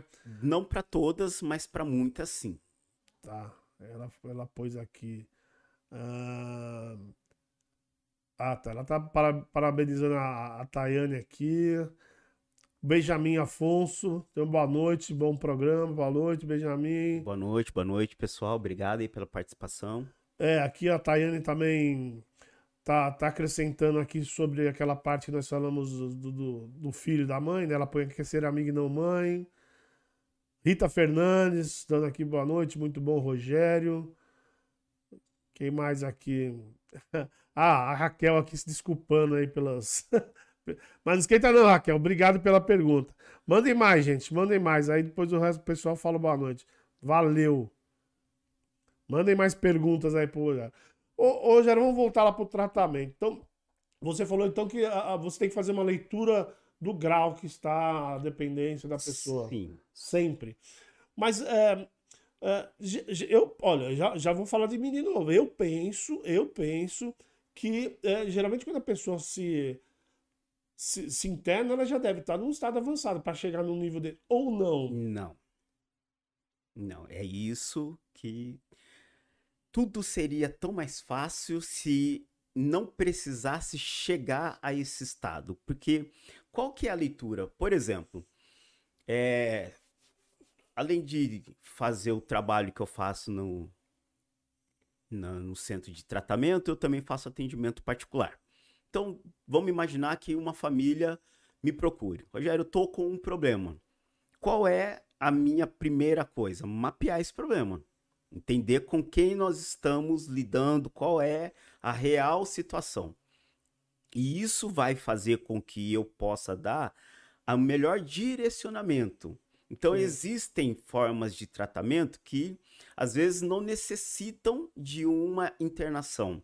A pessoa consegue, dentro do ambiente externo, mesmo ali sem sair do contexto sócio-familiar, se tratar. Mas aí nós estamos falando daquele problema que ainda é pequeno. Início. Porque lá na frente é aí que tá. Só vou conseguir começar a reverter o quadro a partir desse processo de internação que é necessário para você conseguir fazer a pessoa sair do ciclo de compulsão, de obsessão e ela conseguir funcionar sem a dependência da substância. Tá. Então, né, bom seria que não precisasse chegar. Mas uma vez que chegou nesse estágio, é só a partir disso que eu também consigo colher grandes resultados. Mas quando você, quando você diz a, a, a, a pessoa com modo, uma, uma maneira tá mais avançada, usa avançada agora, e outra não. Essa mais avançada, eu fico imaginando as, as pessoas que já estão. Passou dos três anos, como você falou aí, na, na data inicial, né? Certo. No, no início do, do, podcast, você falou, já passou dos três anos e tudo mais. Mas é, como, que, como que chega essa pessoa que você disse que está na fase inicial? Uhum. É, ela usou uma vez ou usou poucas vezes? Como, qual, como que você identifica que ela está na fase inicial? Eu sei que tem a história do dano também que não teve, mas como que você identifica aí? Mapeando essas questões aí. Então, qual é o dano ah, que está acontecendo? Qual é o prejuízo e a demora que tanto o dependente como a família eles têm em fazer alguma coisa por conta dessa leitura. Tá. Então demora muito para perceber o dano. Então assim, ah, tá bebendo muito, tá, mas ainda tá trabalhando. Então tá tranquilo. E aquela história que você falou, às vezes não tá dando trabalho nenhum, né? Ele bebe, vai dormir, pronto. Ah, tá fumando maconha? Tá, mas tá na faculdade. Tá tranquilo. Ah, tá cheirando cocaína? Tá. Ah, mas consegue ter vida social, você entende? Então, é, quando você faz essa leitura do uso e aparentemente não tem um dano, então existe uma aceitação por parte de ambos. Preciso falar isso, né? Por parte de ambos, do paciente e da família. Então, quando que começa a incomodar a ponto de alguém fazer alguma coisa? Quando o dano começa a aparecer. Sim. Então agora ele bebe, mas perdeu o emprego. Não, agora a gente tem que fazer alguma coisa. Mas, mas, chega, mas você, já, você já viu paciente assim que, pô, sei lá, ele usou, sei lá, uma meia dúzia de vezes e já foi procurar uma ajuda? Já. Tem um paciente hoje, por exemplo, que está completamente comprometido no seu aspecto cognitivo, infelizmente desenvolveu uma Esse doença. Muito avançado. É, com apenas oito meses de uso de maconha. O cara usou maconha por oito meses e faz. E já teve problema. E é um problema crônico e reversível. O cara atravessou o espelho, que é uma, uma linguagem que nós usamos no meio aí, infelizmente foi e não volta mais. E aí? Atravessou o espelho. É, completamente alienado. Com oito meses, de uso de maconha. Então, sabe aquela história? Ah, o problema é o crack, não é a maconha? É, não. É, porque antigamente todo mundo falava assim: não usa crack, você vai morrer. É. Eu, depois de, um, de não sei, eu acho que era um mês que eles falavam, um ano, nem lembro. Você morre. E tem muita gente que tá. Há 30 anos fumando crack. É. Mas é de pessoa para pessoa. É, de pessoa para pessoa. Infelizmente a gente tem esses dois tipos, né? Porque tem o biotipo da pessoa que vai cooperar muito para essa questão de comprometimento acontecer mais rápido ou mais lenta, né? Então, às vezes acontece de forma mais lenta e aí todo mundo tá olhando e tá ah, aparentemente tá tudo bem, tá tudo normal, então vamos indo, vamos indo, vamos indo. E lá na frente o problema tá grande. É aquele perigo do pessoal falar assim: não, eu não, a droga não me controla, eu controlo ela. Isso. E depois chegar lá na frente, dança. É, eu fiz essa gesto aqui, quem não viu. E você que tá escutando só aí no. Você que tá escutando aí no. É bem assim. Na, nas plataformas de áudio, me desculpe, mas eu fiz um gesto meio obsceno. Mas é que tem hora que você. Não dá. Fico pensando nessas coisas. Uh, mas, mas vocês também têm, vocês também têm é, o tratamento, dentro do tratamento, vocês também usam alguns remédios para atenuar a abstinência, né? Isso. Essa é a grande evolução que nós temos nesses 20 anos que eu estou citando, que é o tempo que eu tenho de contato com o assunto álcool e droga e tratamento. É, há 20 anos atrás, o que, que se tinha a título de tratamento? Um ambiente de acolhimento e ocupação. Sim. Então, se você ia para uma clínica, para um centro de tratamento, o que, que você ia fazer? Você ia se ocupar durante o dia com atividades e provavelmente ia praticar alguma espiritualidade. Resumindo, seria isso. Tá. Hoje nós temos uma grande evolução. Um dos aspectos muito importantes dentro de um processo de tratamento continua sendo a espiritualidade, mas aí nós temos outras ferramentas que foram agregadas. O acompanhamento terapêutico dentro é uma delas, o acompanhamento psicológico também e o tratamento medicamentoso, que é feito pela avaliação psiquiátrica dentro do processo. Então, hoje, um tratamento de dependência química ele está muito mais completo. Você trata do indivíduo em todas as suas áreas, na sua parte física, na sua parte mental e também na sua parte espiritual. Ainda, é, eu li, não sei se ainda funciona, não sei se está sendo só no Brasil, que é, a média de, de internação é de 150 a 180 dias, é isso mesmo? Em média, sim. É, mas é. No, por, que, por que tem esse limite? Tem esse... Cara, eu vou dizer. Que não pode ser mais ou pode ser menos. É, isso né? que eu vou falar. É. Eu vou dizer assim, porque nós estamos no Brasil, porque se nós formos usar isso daqui e comparar com os Estados Unidos, por exemplo, o tempo de reabilitação lá são de 24 meses. Mas os Estados Unidos também tem aquela clínica uh, de, de 90 dias, se não me engano. Sim. Também tem. Vai, é... Que é o que nós estamos falando. Nós estamos falando de quem? De quem está no mínimo, de quem está no máximo, né? E é ah. é essa leitura que mostra por quais caminhos que nós podemos ir. Então, no, por exemplo, Estados Unidos nós falamos que reabilitação envolve 24 meses. E no Brasil, por que, que é de 180 dias? Primeiro, por conta do baixo poder aquisitivo. Tá, mas 180 dias o quê? Uma lei ou uma determinação? Não, Como que é? É um ciclo.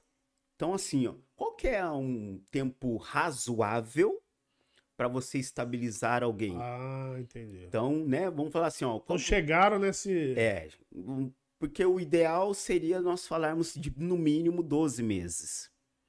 Hum. Né? Um bom tratamento, Rogério, quanto tempo? 12 meses num caso crônico, crítico, grave. Tá. Num, num, numa pessoa que está numa situação menos comprometida, menos tempo é eficaz? Sim, é isso que estamos falando. De Sim. quem que nós estamos falando?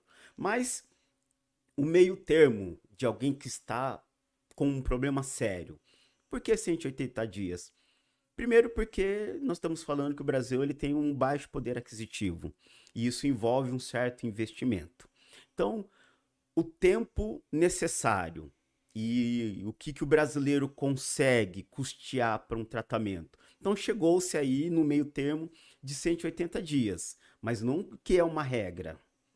Né? É um meio termo aí entre o, a necessidade pode, ou seja, pode e a ser condição. menos ou pode ser mais. Tudo depende de caso a caso. Né? De Tudo cada caso. Pode cada ser caso. menos e pode ser mais. Mas você falou de valor. Eu sei que é uma coisa que. É, um tratamento desse é uma coisa que não dá para precificar por causa da importância e tudo mais do tratamento. Mas em média, quanto que uma família gastaria? Não precisa falar o valor, mas em média, quanto uma gastaria? Eu falo para um tratamento de 180 dias, em média. Então tá, eu, eu, eu, imaginei que essa pergunta apareceria. É, mas por que, que eu, Estudei ela bastante, e já tô com a resposta coisa, na ponta da língua. Posso falar uma coisa, Rogério? Você sabe que eu nem gosto. É, muitos profissionais vêm aqui de várias áreas, eu não gosto de falar de valores. Eu também não. Mas, mas quando você falou agora, eu achei importante é, e, e, por isso que eu até comecei a pergunta, que é uma coisa que eu tenho na minha cabeça, que é o seguinte: isso não se precifica. É. O valor disso é muito isso. maior do que, do que o valor financeiro. Exatamente. Mas só para quem está assistindo ter um entendimento melhor do que é quando você fala assim. É, que a, a, o financeiro no Brasil, que a vida financeira é difícil. Por isso é. que eu fiz essa pergunta. Por que, que eu vou responder da forma. Vou pedir que você me permita responder dessa forma, tá do bom, jeito Ronaldo? que você quiser. Por que, que eu não vou citar valores? Porque, assim, eu não posso pôr preço no trabalho do profissional, né? É, mas eu quero vou criar aqui mais ou menos algo que ajude alguém a entender a questão do, do custo disso. Nós estamos falando hoje que o quilo do arroz custa em média 20 reais. Estamos falando hoje que um litro de óleo custa em média 10 reais. Estamos falando que o quilo da carne vermelha mais barata hoje está em média 40 reais. Então, por aí você já entende o custo que envolve você acolher uma pessoa dentro de um processo de tratamento. 24 horas por dia. Por 180 dias. Então, se você for fazendo essa conta, cara, e aí, tô falando assim, ó, tem uma equipe, e dependendo da equipe, tô falando de uma equipe muito qualificada, dependendo da equipe que eu tô falando, tô falando de uma equipe não muito qualificada, então assim, não vou colocar preço no trabalho de ninguém, mas isso envolve um custo, é uma estrutura, nem todos os brasileiros conseguem ter acesso a isso. E aí o que, que sobra para mim que não tem, que, perdão, que não tenho é, condições de arcar com um custo para um bom tratamento para o meu familiar, Rogério? Normalmente as escolhas são por o, que a maioria faz, né? Vou o mais barato. Consequentemente, é, é, e aí eu tenho que entender o que eu estou fazendo. Você entende que buscar tudo isso que nós estamos falando a baixo custo, a conta não fecha, você entende? Não tem como. É, então, é verdade, essa conta ela não fecha. Então eu vou pro mais barato, porque é a única condição que eu tenho, mas ali eu também não tenho muita coisa. Eu abro mão de muita coisa para poder ter um tratamento mais acessível, infelizmente. Sim, sim, sim, é uma verdade. É. Então, o que, que eu posso falar a respeito de tratamento? Você, posso... Ah, antes de você falar do tratamento sim, mas assim, só para pegar um gancho aí, aquela história. É, é a mesma coisa que você escolher um hotel. Você vai pagar um hotel cinco estrelas, ou vai pagar hotel uma estrela. Né? Perfeito. Né? É, era o que eu ia citar agora. Mais ou menos. Exatamente é. isso. Eu posso ir para um hotel cinco estrelas? Posso. Então, eu vou me hospedar num hotel cinco estrelas. Eu não posso, eu só consigo numa. Então, é lá que eu vou me hospedar. Qual que é o problema? Eu só poder me hospedar num hotel de uma estrela e ficar brigando com o cara da recepção porque eu quero uma recepção de cinco estrelas. Cara, é, não, dá, não dá. Não dá. Mas acontece. É, e, e, aí você ia, falar, você ia falar do tratamento, depois eu te interrompi? Ou você já, já Não, eu ia usar esse ah, exemplo ah, que você acabou ah, de citar para poder é. falar o que que tem? Tem isso aí, uma estrela e cinco estrelas. É hotel do mesmo jeito. Sim. Agora, se você pode de uma, vai de uma, se você pode de cinco. Aí, mas aí eu fico pensando o seguinte também, uma, uma outra dificuldade que vocês devem ter bastante. Geralmente quem escolhe é a família. Né? Mas não é a família que vai passar os dias lá dentro. E aí você tem essas dificuldades do 5 e de 1 um e uma estrela. E, e, e, aí tem uma pessoa que tá com problema de abstinência, com, sei lá, cabeça a mil por hora, tentando se livrar de uma substância que tá atacando o corpo dela. Uhum. Como lidar com essa, desses casos lá dentro? Porque o cara vai reclamar na recepção. O é, cara que tá internado. Essa é a hora que eu falo que eu não tinha que receber um salário, eu tinha que receber uma medalha.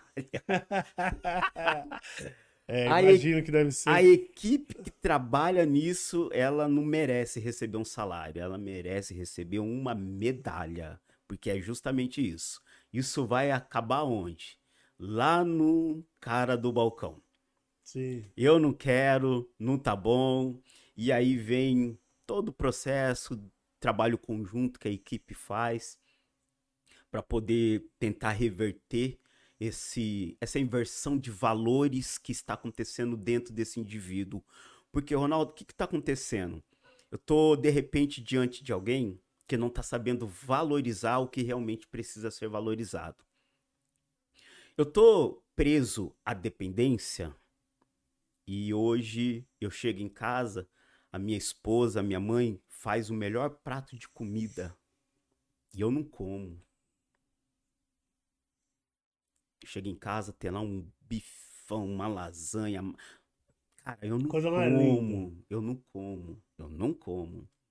Porque eu tô preso à dependência. Eu tenho em mãos 10 reais, vou usar esse exemplo. Eu tô com fome. Porque eu tô há dias fazendo uso de alguma coisa e o meu corpo precisa também de comida. E agora eu tô com 10 reais na mão. O que que eu faço? E o meu corpo tá falando, vai comer, e a dependência tá falando, usa mais uma dose. E o cara escolhe usar mais uma dose. E agora ele tá no balcão do hotel falando, olha, no meu prato só tem um pedaço de frango, por exemplo. Sim, Quero, sim, sim, vou usar esse exemplo, né? Então, assim, ele tá insatisfeito? Tá. Com o quê? Com, ele não, com o que ele não deveria. Então, tem uma inversão de valores Mas, dentro então, dele. Mas de repente ele também não tá só é, arrumando pretextos. Sim, mas é, é, quero começar a partir disso. O quê? Tem uma inversão de valores dentro dele, que é ali que a, que a equipe trabalha para tirar ele desse estado de insatisfação com o que ele está tendo, para que ele possa olhar para o outro lado da sua história e perceber que o que ele está, às vezes, até usando como argumento para sair do tratamento é algo infundável. Porque tem Sim. isso, eu tô onde eu não quero, eu não quis vir, quem quer que eu me trate, a minha família não sou eu, eu nem quero parar. Quem quer que pare são eles. E visto dessa maneira, pode ser uma clínica de cinco estrelas, né? um hotel de cinco estrelas, no caso a gente estava dando um exemplo, que ele vai reclamar também. Cara, Sempre, né? então vou abrir um parênteses aqui no que eu falei antes de, de nós começarmos. Mas como uma- é uma informação pública, então eu fico confortável de falar nisso. Que é o exemplo do personagem Walter Casagrande. Sim, sim. né? Sim. Ele tem alguns conteúdos disponíveis aí, então como é público, então É, Acho fala que- abertamente. é, não tem problema. Tem um documentário dele no Fantástico chamado é, Prisão Química, onde ele descreve a experiência dele com internação, tratamento. Eu tô falando do Walter Casagrande, Sim, figura pública, uma pessoa de um certo poder aquisitivo. E aí você vê ele fazendo isso no Hotel Cinco Estrelas. Sim, é verdade. Você entende? Então, assim, o cara que tá lá no 1, ou o cara que tá lá no hotel 5 estrela, se ele for pra lá nessas condições que nós estamos falando, não é o hotel, É, não é, não, é a cabeça. é a né? cabeça. Então ele tá lá no 5 estrela e falando assim, olha, o meu, a minha picanha Tá, tá- mal passado. Ou tá bem passado, tá- né? passou do ponto. É, o- Não, não gosto de é, É. Não, mas aí eu, ima- eu imagino pela, pela dificuldade da- do, do paciente, né? é, tentar compreender tudo que está acontecendo em volta, então ele vai, vai achar essas coisas, esses buracos, esses. esses- Agora, essa né? família que foi lá em busca desse, dessa prestação de serviço, é importante que ela compreenda todo o processo. Porque nós estamos falando do tratamento e colocando só a pessoa do paciente dentro do processo, e o bom tratamento ele não é feito somente com o paciente.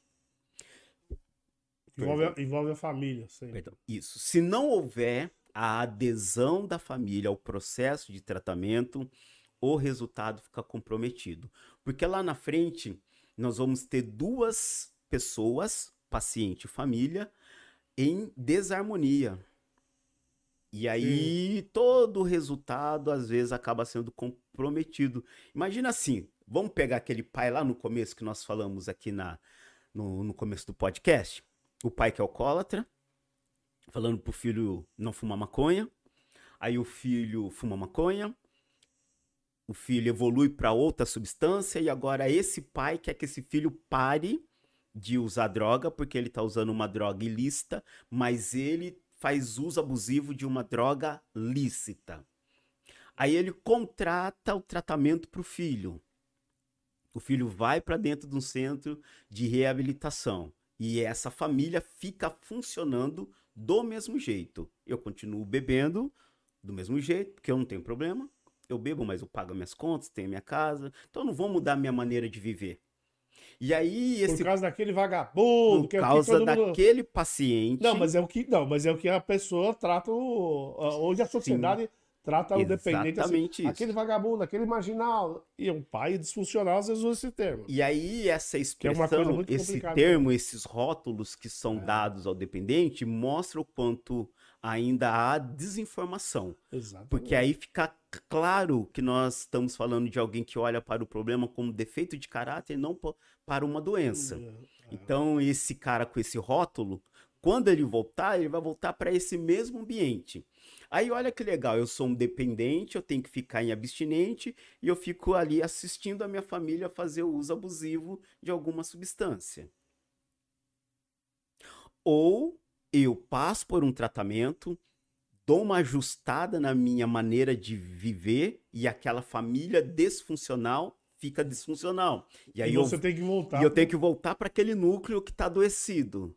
Então, assim, um tratamento que não for feito nas duas extremidades do problema, ele tende a ter resultado comprometido. E aí, aí você, ah, você falou há pouco aí que, que é uma doença incurável. E aí, após o tratamento, quer dizer, vamos, vamos naquele paciente dos 180 dias, que é um, um número que passam aí, né? Que é a média. Aí passou 180 dias, é, saiu do tratamento, né? O Diz, o- a pessoa, o paciente, é, não sei como que você chama, está apto a conviver com a sociedade, eu não sei qual, que, como que, qual, qual o termo que vocês usam. Bom, passou 180, vai para vai para casa. Vamos até esquecer dessas famílias disfuncionais, que senão não tem jeito, né, cara?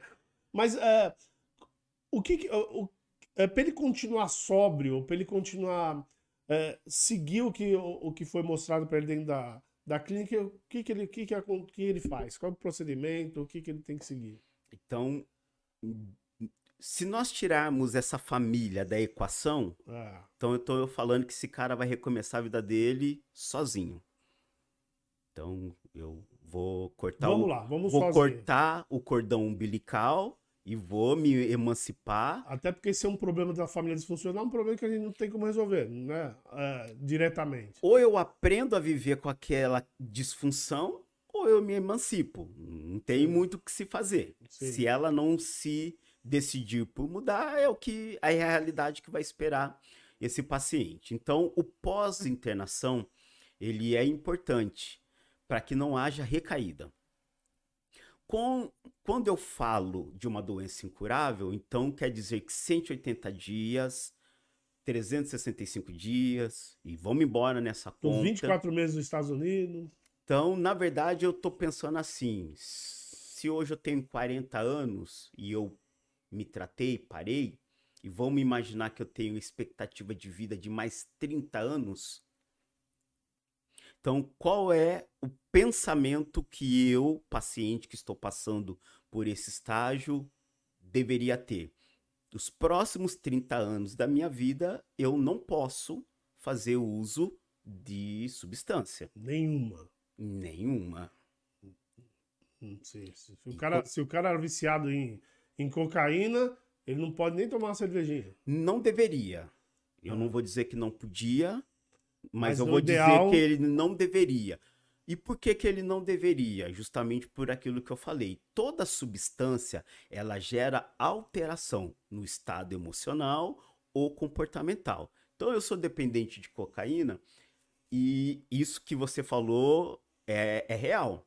Cara, eu não posso usar cocaína, mas eu não tenho problema com a cerveja. Eu posso tomar cerveja? Eu, como terapeuta, vou falar, cara, você não deve.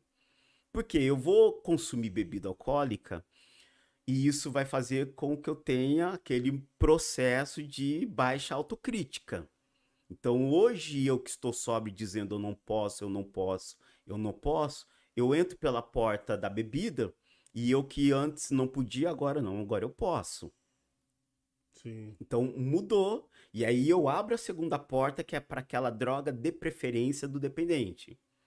Então, o pós-internação, a, a, a principal orientação é a manutenção daquilo que foi realizado. E aí existem várias opções para isso, né? Existem pessoas que encontram essa manutenção, por exemplo, na realização de atividades esportivas, mesmo porque isso é justificado pelo processo químico que acontece no organismo, né? Então, vai ter liberação de serotonina, endorfina, dopamina, adrenalina, e o cara vai fazer a manutenção com atividades esportivas, por exemplo, terapia, acompanhamento psicológico, às vezes tratamento medicamentoso, grupos de autoajuda. Importante falar aqui da espiritualidade, né? É algo que ajuda muito no processo de reabilitação. Mas, mas o, acompanha, o, o acompanhamento clínico é, é, tem que ser constante. Tem que voltar. Eu vou dizer bem... assim, ó. Você precisa entender quem você é. Quem calça o sapato sabe aonde aperta o calo. Então, por exemplo, tem pessoas que estão há 20 anos em acompanhamento terapêutico, ou psiquiátrico, ou psicológico, mas é o que está mantendo ele firme por 20 anos. Então, quanto tempo mais, Rogério? O tempo que ele achar e entender que ele precisa. Se for necessário ir até o resto, vá. O importante é não voltar ao uso abusivo de nada. E, é, e também dizem muito que, é, que não é recomendável é, ele, ele frequentar ambientes, festas, bares. É verdade isso? Não, eu não trabalho com esse tipo de orientação. Como eu disse, entender o perfil ele é extremamente importante para você dar a orientação correta, senão nós caímos no erro do bicho de sete cabeças. Sim. Eu pego um cara que não precisa dessa desse formato e eu arrebento com ele. Porque não é o fato dele. Tem pessoas que realmente vão ter que ter uma total mudança na sua maneira de viver. E tem pessoas que não, vão ter que ter uma mudança parcial em algumas áreas. Então, entender esse mínimo e esse máximo é extremamente importante para você saber o que fazer. E é normal, é, eu sei que tem muita gente que, que, que, passa por mais uma internação. Isso é normal? Ou, ou ocorreu algum erro aí na, na gestão do, do, do, do, paciente? Aí o paciente não conseguiu administrar a sua dependência, é isso? É, Depende de como foi essa primeira internação, depende da estrutura de tratamento que foi proporcionada para esse dependente, depende do comprometimento desse dependente com a sua recuperação. Então, você recebe uma lista de 10 itens que você tem que é, manter é, em prática e você põe um em prática. Então, não adianta. Não adianta. Então, assim, é um conjunto de fatores que podem determinar o sucesso ou não desse, dessa primeira experiência. O ruim dessa primeira experiência é que ela, como eu falei, demora muito para ela ser do paciente. Normalmente essa iniciativa, ela não é do dependente, ela é a do família, familiar.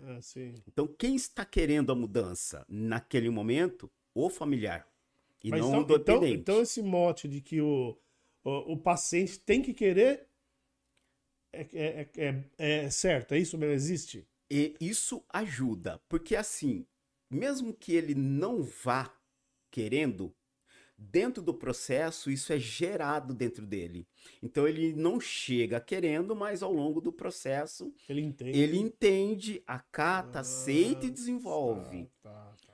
Então, é, até conversei isso com aquela nossa amiga que falamos aqui no início do, do nosso encontro. Eu falei isso para ela. Qualquer ação é melhor do que ação nenhuma. Sim. Então, não fazer nada é o erro que não pode ser cometido. Até porque às vezes você esperar a, o, o, paciente, ou o dependente, no caso, vamos usar a palavra adicto, né, que é, que é mais recomendado hoje, Correto. né? Correto.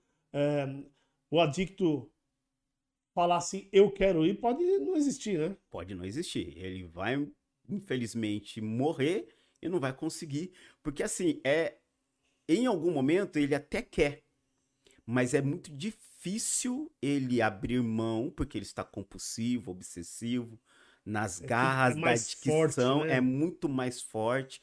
Cara, é muito mais forte. Você consegue entender assim?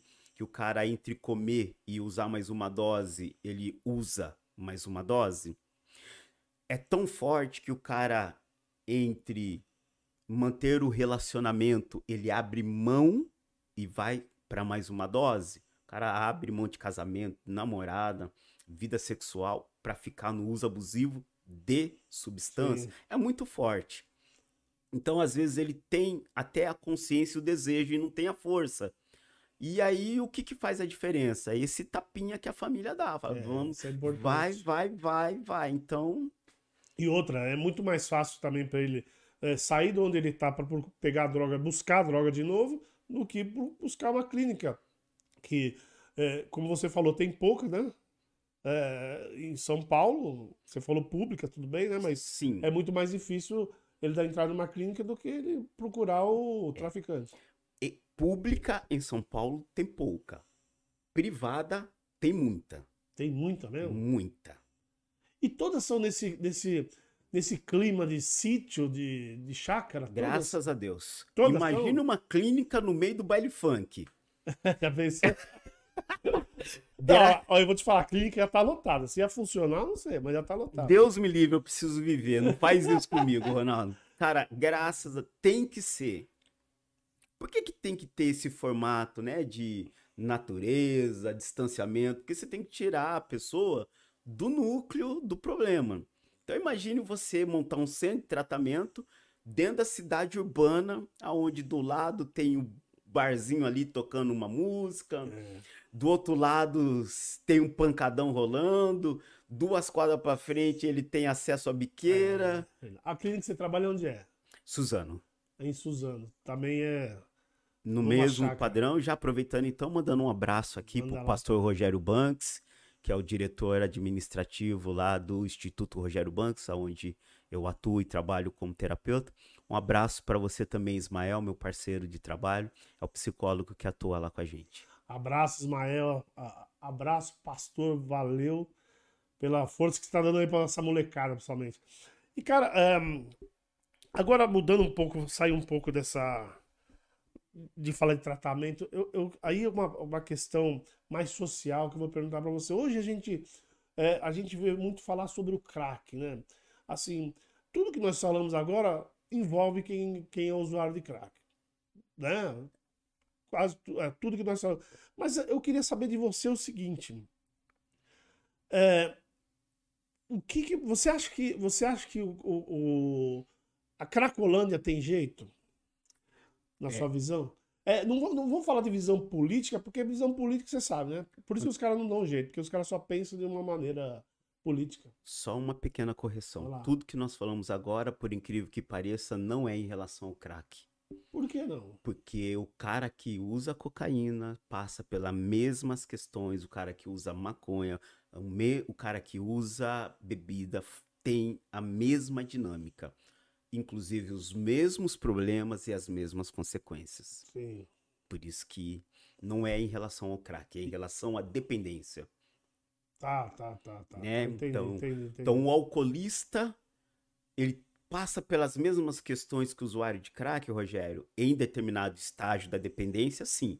Ele deixa de comer como o usuário de crack deixa de comer. Sim. Ele deixa de ter relacionamento como o usuário de crack deixa de ter relacionamento.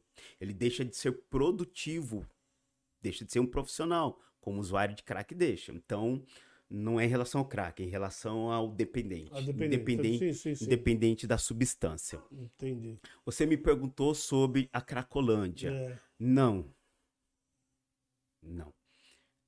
Como eu te falei, a demanda reprimida é muito grande, a porta de entrada é muito grande, a porta de saída é muito pequena. Há 20 anos atrás nós tínhamos uma Cracolândia, que era aqui na região central, na região ali da, da Júlio Prestes, Estação da Luz, Barão da ah, Rio Branco, né? Sim. Era ali. Hoje, em São Paulo, toda região tem a sua Cracolândia, para não dizer todo bairro tem a sua pequena Cracolândia. Sempre tem, é verdade. Então, não, não, não, não temos alternativa para isso. Mas, mas, mas essas questões, essas. Eu vou perguntar para perguntar porque você é um especialista da área. Mas essas coisas que, que, que o governo está fazendo, a prefeitura no caso aí, você acha que tudo paliativo, tudo Nós estamos. é só para cobrir? É o que. O, o que se. Como, o que fazer? Né? Eu acho que essa é a pergunta. O que fazer? Olha aí que dinâmica legal. Vamos pegar o cara desde lá do hotel de uma ou cinco estrelas Sim. até o que nós estamos falando agora. Então, estamos falando de alguém que não quer, não importa qual o hotel que ele esteja. Estamos falando do que é ser dependente, como é difícil sair. Então, estou falando de promover tratamento para quem não quer. E eu estou falando de muitas pessoas. Então, assim, isso envolve muito recurso, muita estrutura, muitas pessoas. E nós não temos uma política que consiga atender isso. Então, o que, que eu vejo hoje o nosso poder público fazendo? O mínimo do mínimo, do mínimo, do mínimo, do mínimo, do mínimo. Tirando daqui, pondo ali, pronto. É. Porque tem essa dinâmica toda.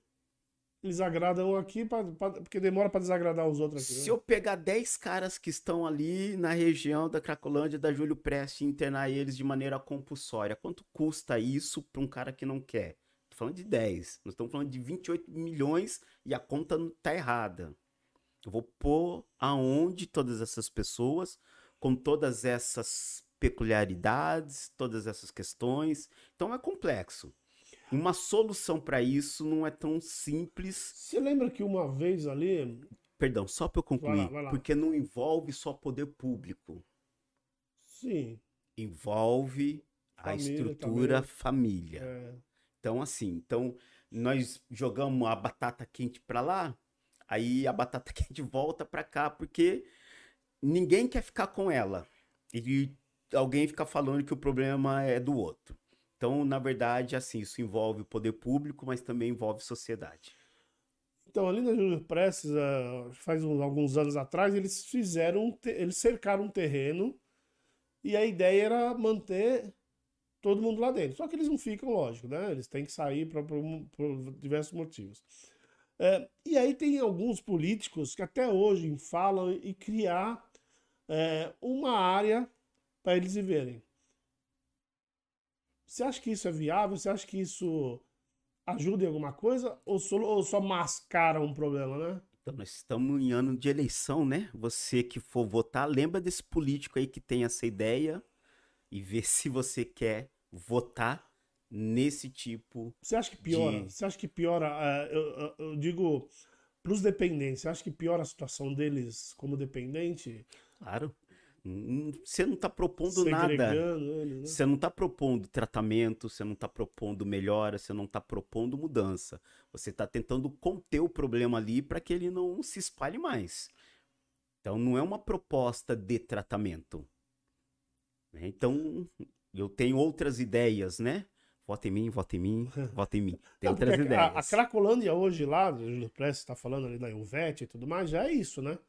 É, é polícia em cada esquina, eles não podem sair daquele meio. Hoje saíram porque a, determinação do, do, do- do nosso prefeito aí.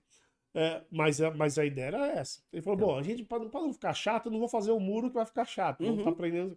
Então a gente faz um muro policial e eles ficam é, circulando dentro daquele, Que é quarteirões. completamente desrespeitoso e desumano, tanto com quem está lá, como com a corporação que tem que fazer esse trabalho. Porque olha o tipo de situação que você expõe a corporação. Ter que ir para esse tipo de enfrentamento, né? Ter que fazer ali um muro é, humano, né? Sim, sim. Humano e ter que ficar contendo ali. Então, assim, não. Hum, É Isso horrível, né? é horrível. É, imagina. Deixa eu ver. Tem, ah, tem mais algumas perguntas aqui. Vamos, vamos aproveitar aqui. Eu vou botar meu zóio postiço, meu zóio.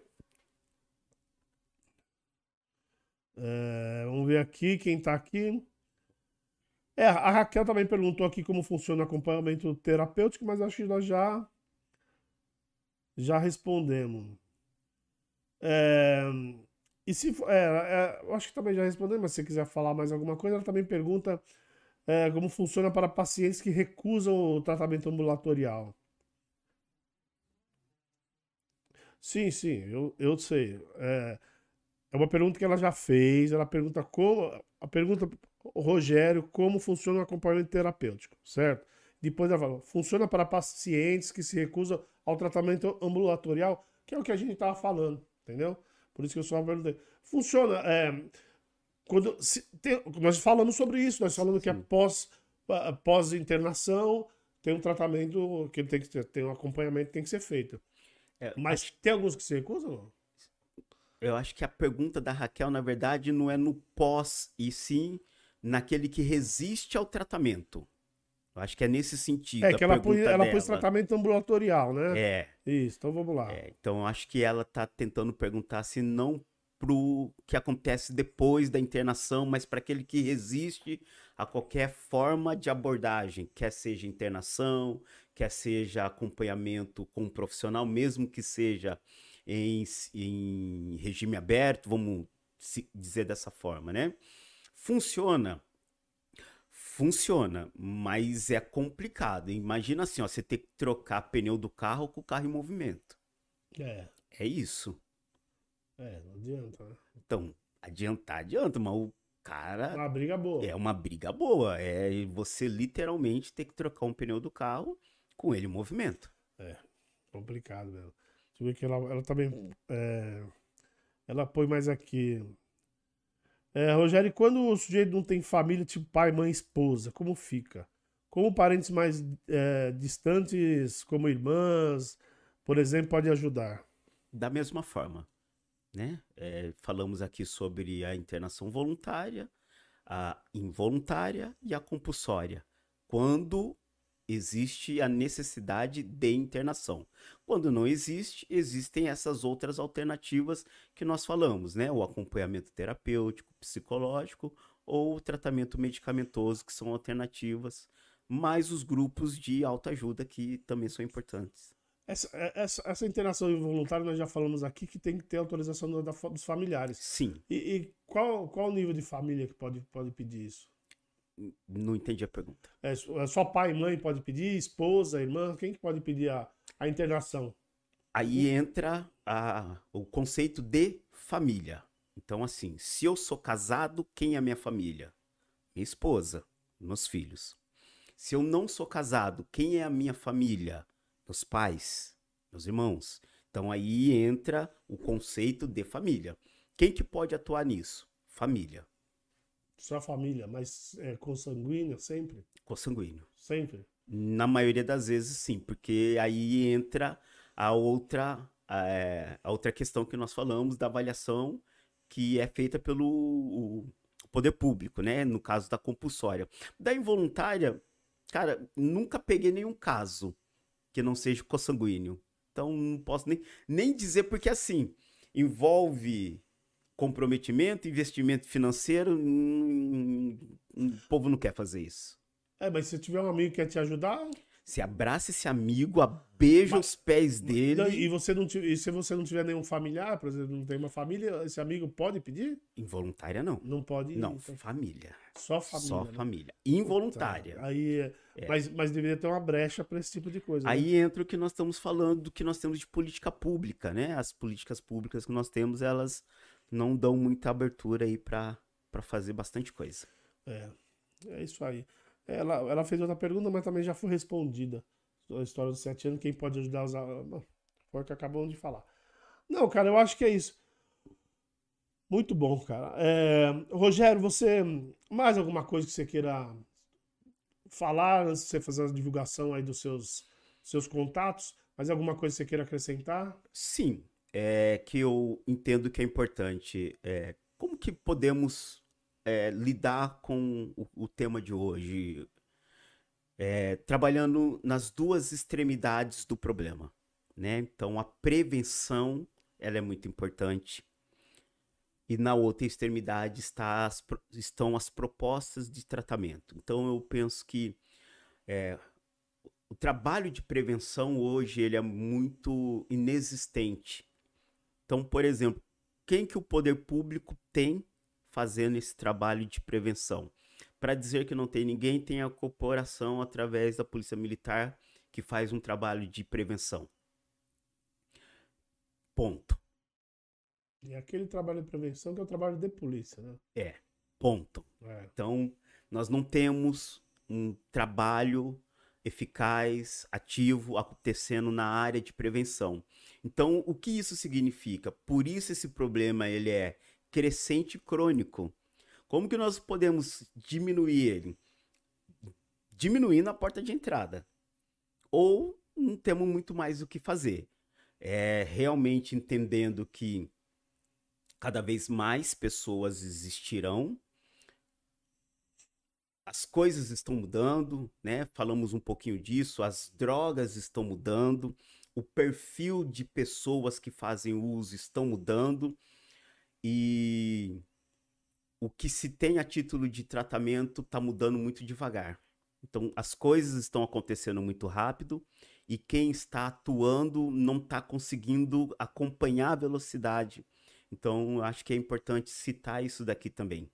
É, hoje nós temos um perfil muito diferente de motivação, de uso de substância do que nós tínhamos há 20, 30 anos atrás. Exatamente. Né? Então... É, nós, nós, falamos até isso em off, né? Isso. É, uh, na, na, minha época a gente só falava de maconha e cocaína, e cocaína era muito pouco, tinha que ter muita grana. Hoje a gente Sim. tem N número de drogas de fácil acesso, né? De fácil acesso algumas de baixo custo, então você tem ali, o, além do acesso, é, a, a, condição de fazer um, um, um, uso muito abusivo e agressivo. É, bendito, né? Por você há 20, 30, 40 anos atrás, até a motivação era diferente. Então, o uso da cocaína era caro, tinha uma questão de status Isso. no uso da cocaína, então aquilo era para um determinado público, né? Hoje isso virou algo que tá ali de acessível de, demais. Né? Demais, né? O glamour foi embora. E o perfil? Então, assim, os profissionais que hoje atuam dentro desse tipo de, de, de questões que são a dependência e o que acontece em torno dela, é, também precisam, de certa forma, entender isso. Né? Hoje, hoje eu tenho um, um, garoto de 18 anos, por exemplo, que ele for, se ele fosse internar, ele é diferente do garoto de 18 anos lá atrás. E hoje teria uns 40, né? Por aí. É que hoje teria uns 40. É. Né? Então ele é diferente, ele pensa diferente, ele tem uma realidade diferente, ele tem um contexto social diferente. E o nosso processo de tratamento, estrutura, não acompanha né, a mesma velocidade. As coisas estão indo muito rápido e nós não estamos conseguindo ir na mesma velocidade. Você acha que no Brasil seria interessante? Né? Não sei se funciona, por isso eu vou perguntar. É, na Europa você ouve muito aquelas casas. É onde eles usam, podem usar droga dentro, que até eles cedem a seringa, essas coisas. Você acha que no Brasil isso funcionaria? Seria interessante? Tomara a Deus que isso nunca aconteça aqui. Mas não é, não, não é interessante, né? Porque é, é o governo que, que cede Justamente, os aparatos. Justamente por isso, né? É, esse tipo de ações que são realizadas lá são tratadas como redução de danos. Mas estamos falando de países que têm educação, cultura, infraestrutura, excelente condição financeira. O Brasil ele não tem estrutura para isso. É ridículo o Brasil discutir liberação de droga com a estrutura política, cultural e educacional que nós temos. É ridículo, é extremamente é, ofensivo as pessoas que tentam estimular esse tipo de discussão com a realidade que o Brasil tem que isso nunca aconteça no Brasil. Nós não temos. A nossa saúde não, não comporta não tem isso. maturidade para isso.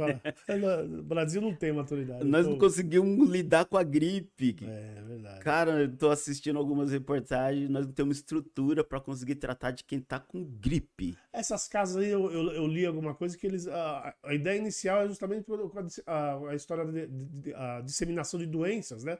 A AIDS era um então eles, eles, em vez de eles ficarem trocando seringa na praça e tudo mais, eles criaram essas casas. É. Isso foi um dos pontos. Né? É, a famosa redução de danos, né? Então é. É, é, nós estamos aqui conversando sobre álcool e droga, mas tem muita coisa além de álcool e droga, decorrente de álcool e droga. Doenças sexualmente transmissíveis, criminalidade, como já falamos aqui, né, agressão, abuso. Então tudo isso vem como um efeito dominó do uso ou do abuso de álcool e droga. Beleza. Rogério, fala para fala pro povo aí quais são as suas redes aí, como que te encontra aí se quiser uma orientaçãozinha. Beleza. Então quem quiser um pouco mais de orientação, informação, entrar em contato, tem a minha página no Facebook chamada Acompanhamento Terapêutico. Tem também o números de telefone que você pode me encontrar através do número 11 9 9742 2624. Repetindo, 11 9 9742 2624. 11 9 3250 7042. 9 11 9 32 49 50 72. São esses canais aí que no momento estão disponíveis. Se eu puder ajudar você de alguma forma, conta comigo. Bom, esse, é bom o, o seu Facebook já está aqui na descrição. Lá, lá eles encontram esses números? Sim. Então, encontra. beleza. Mas de qualquer maneira, eu vou colocar também, vou acrescentar isso também na descrição desses dois números para facilitar quem quiser alguma orientação aí com você. Beleza. Tranquilo? Bom, gente, é, não esqueça, nós vamos fazer agora, como a gente sempre faz, terminando aqui, a gente vai fazer, vai fazer uma gravação, que é um trecho exclusivo que vocês só vão ver a partir de amanhã lá no, no canal de cortes, que é o R2 Cortes. E como em off a gente falou de outras é, compulsões, outras dependências, vamos ver se a gente fala sobre isso, que é quase certo. Nós vamos falar sobre dependência de celular, né, Rogério? É um bom papo, né? Sim. E, e de jogo, né? Que é bom. Por isso que eu falei da importância de entender a velocidade das mudanças que estão acontecendo. Quando nós falamos de dependência hoje, nós estamos falando de dependência de celular, de jogos, e aí tô falando de vários tipos Para, de sim. jogos. Tem gente que não sai do computador, do videogame para tomar banho. É verdade. Para comer. Então, assim, como que você vai tratar é, as de, são as dependências essas dependências? É. Então, é. esse campo das compulsões que é, hoje nós estamos abordando álcool e droga, ele é muito mais amplo do que, na verdade, a gente está tratando aqui hoje, né? Podemos sim, ampliar sim, isso para muitas outras coisas. Acredito. Mas, gente, então, a partir de amanhã você, nós vamos falar um pouco dessas compulsões aí de celular e jogos já já no, no Cortes. A partir de amanhã vocês vão ver lá no canal de Cortes. Gente, obrigado vocês que estão aí até agora. Não esqueçam de seguir o canal, de compartilhar, dar um like nesse vídeo e, e o sininho. Ativa o sininho. Tá bom, gente? Obrigado, valeu. Até a próxima. Fui. Obrigado, pessoal. Boa noite para todos.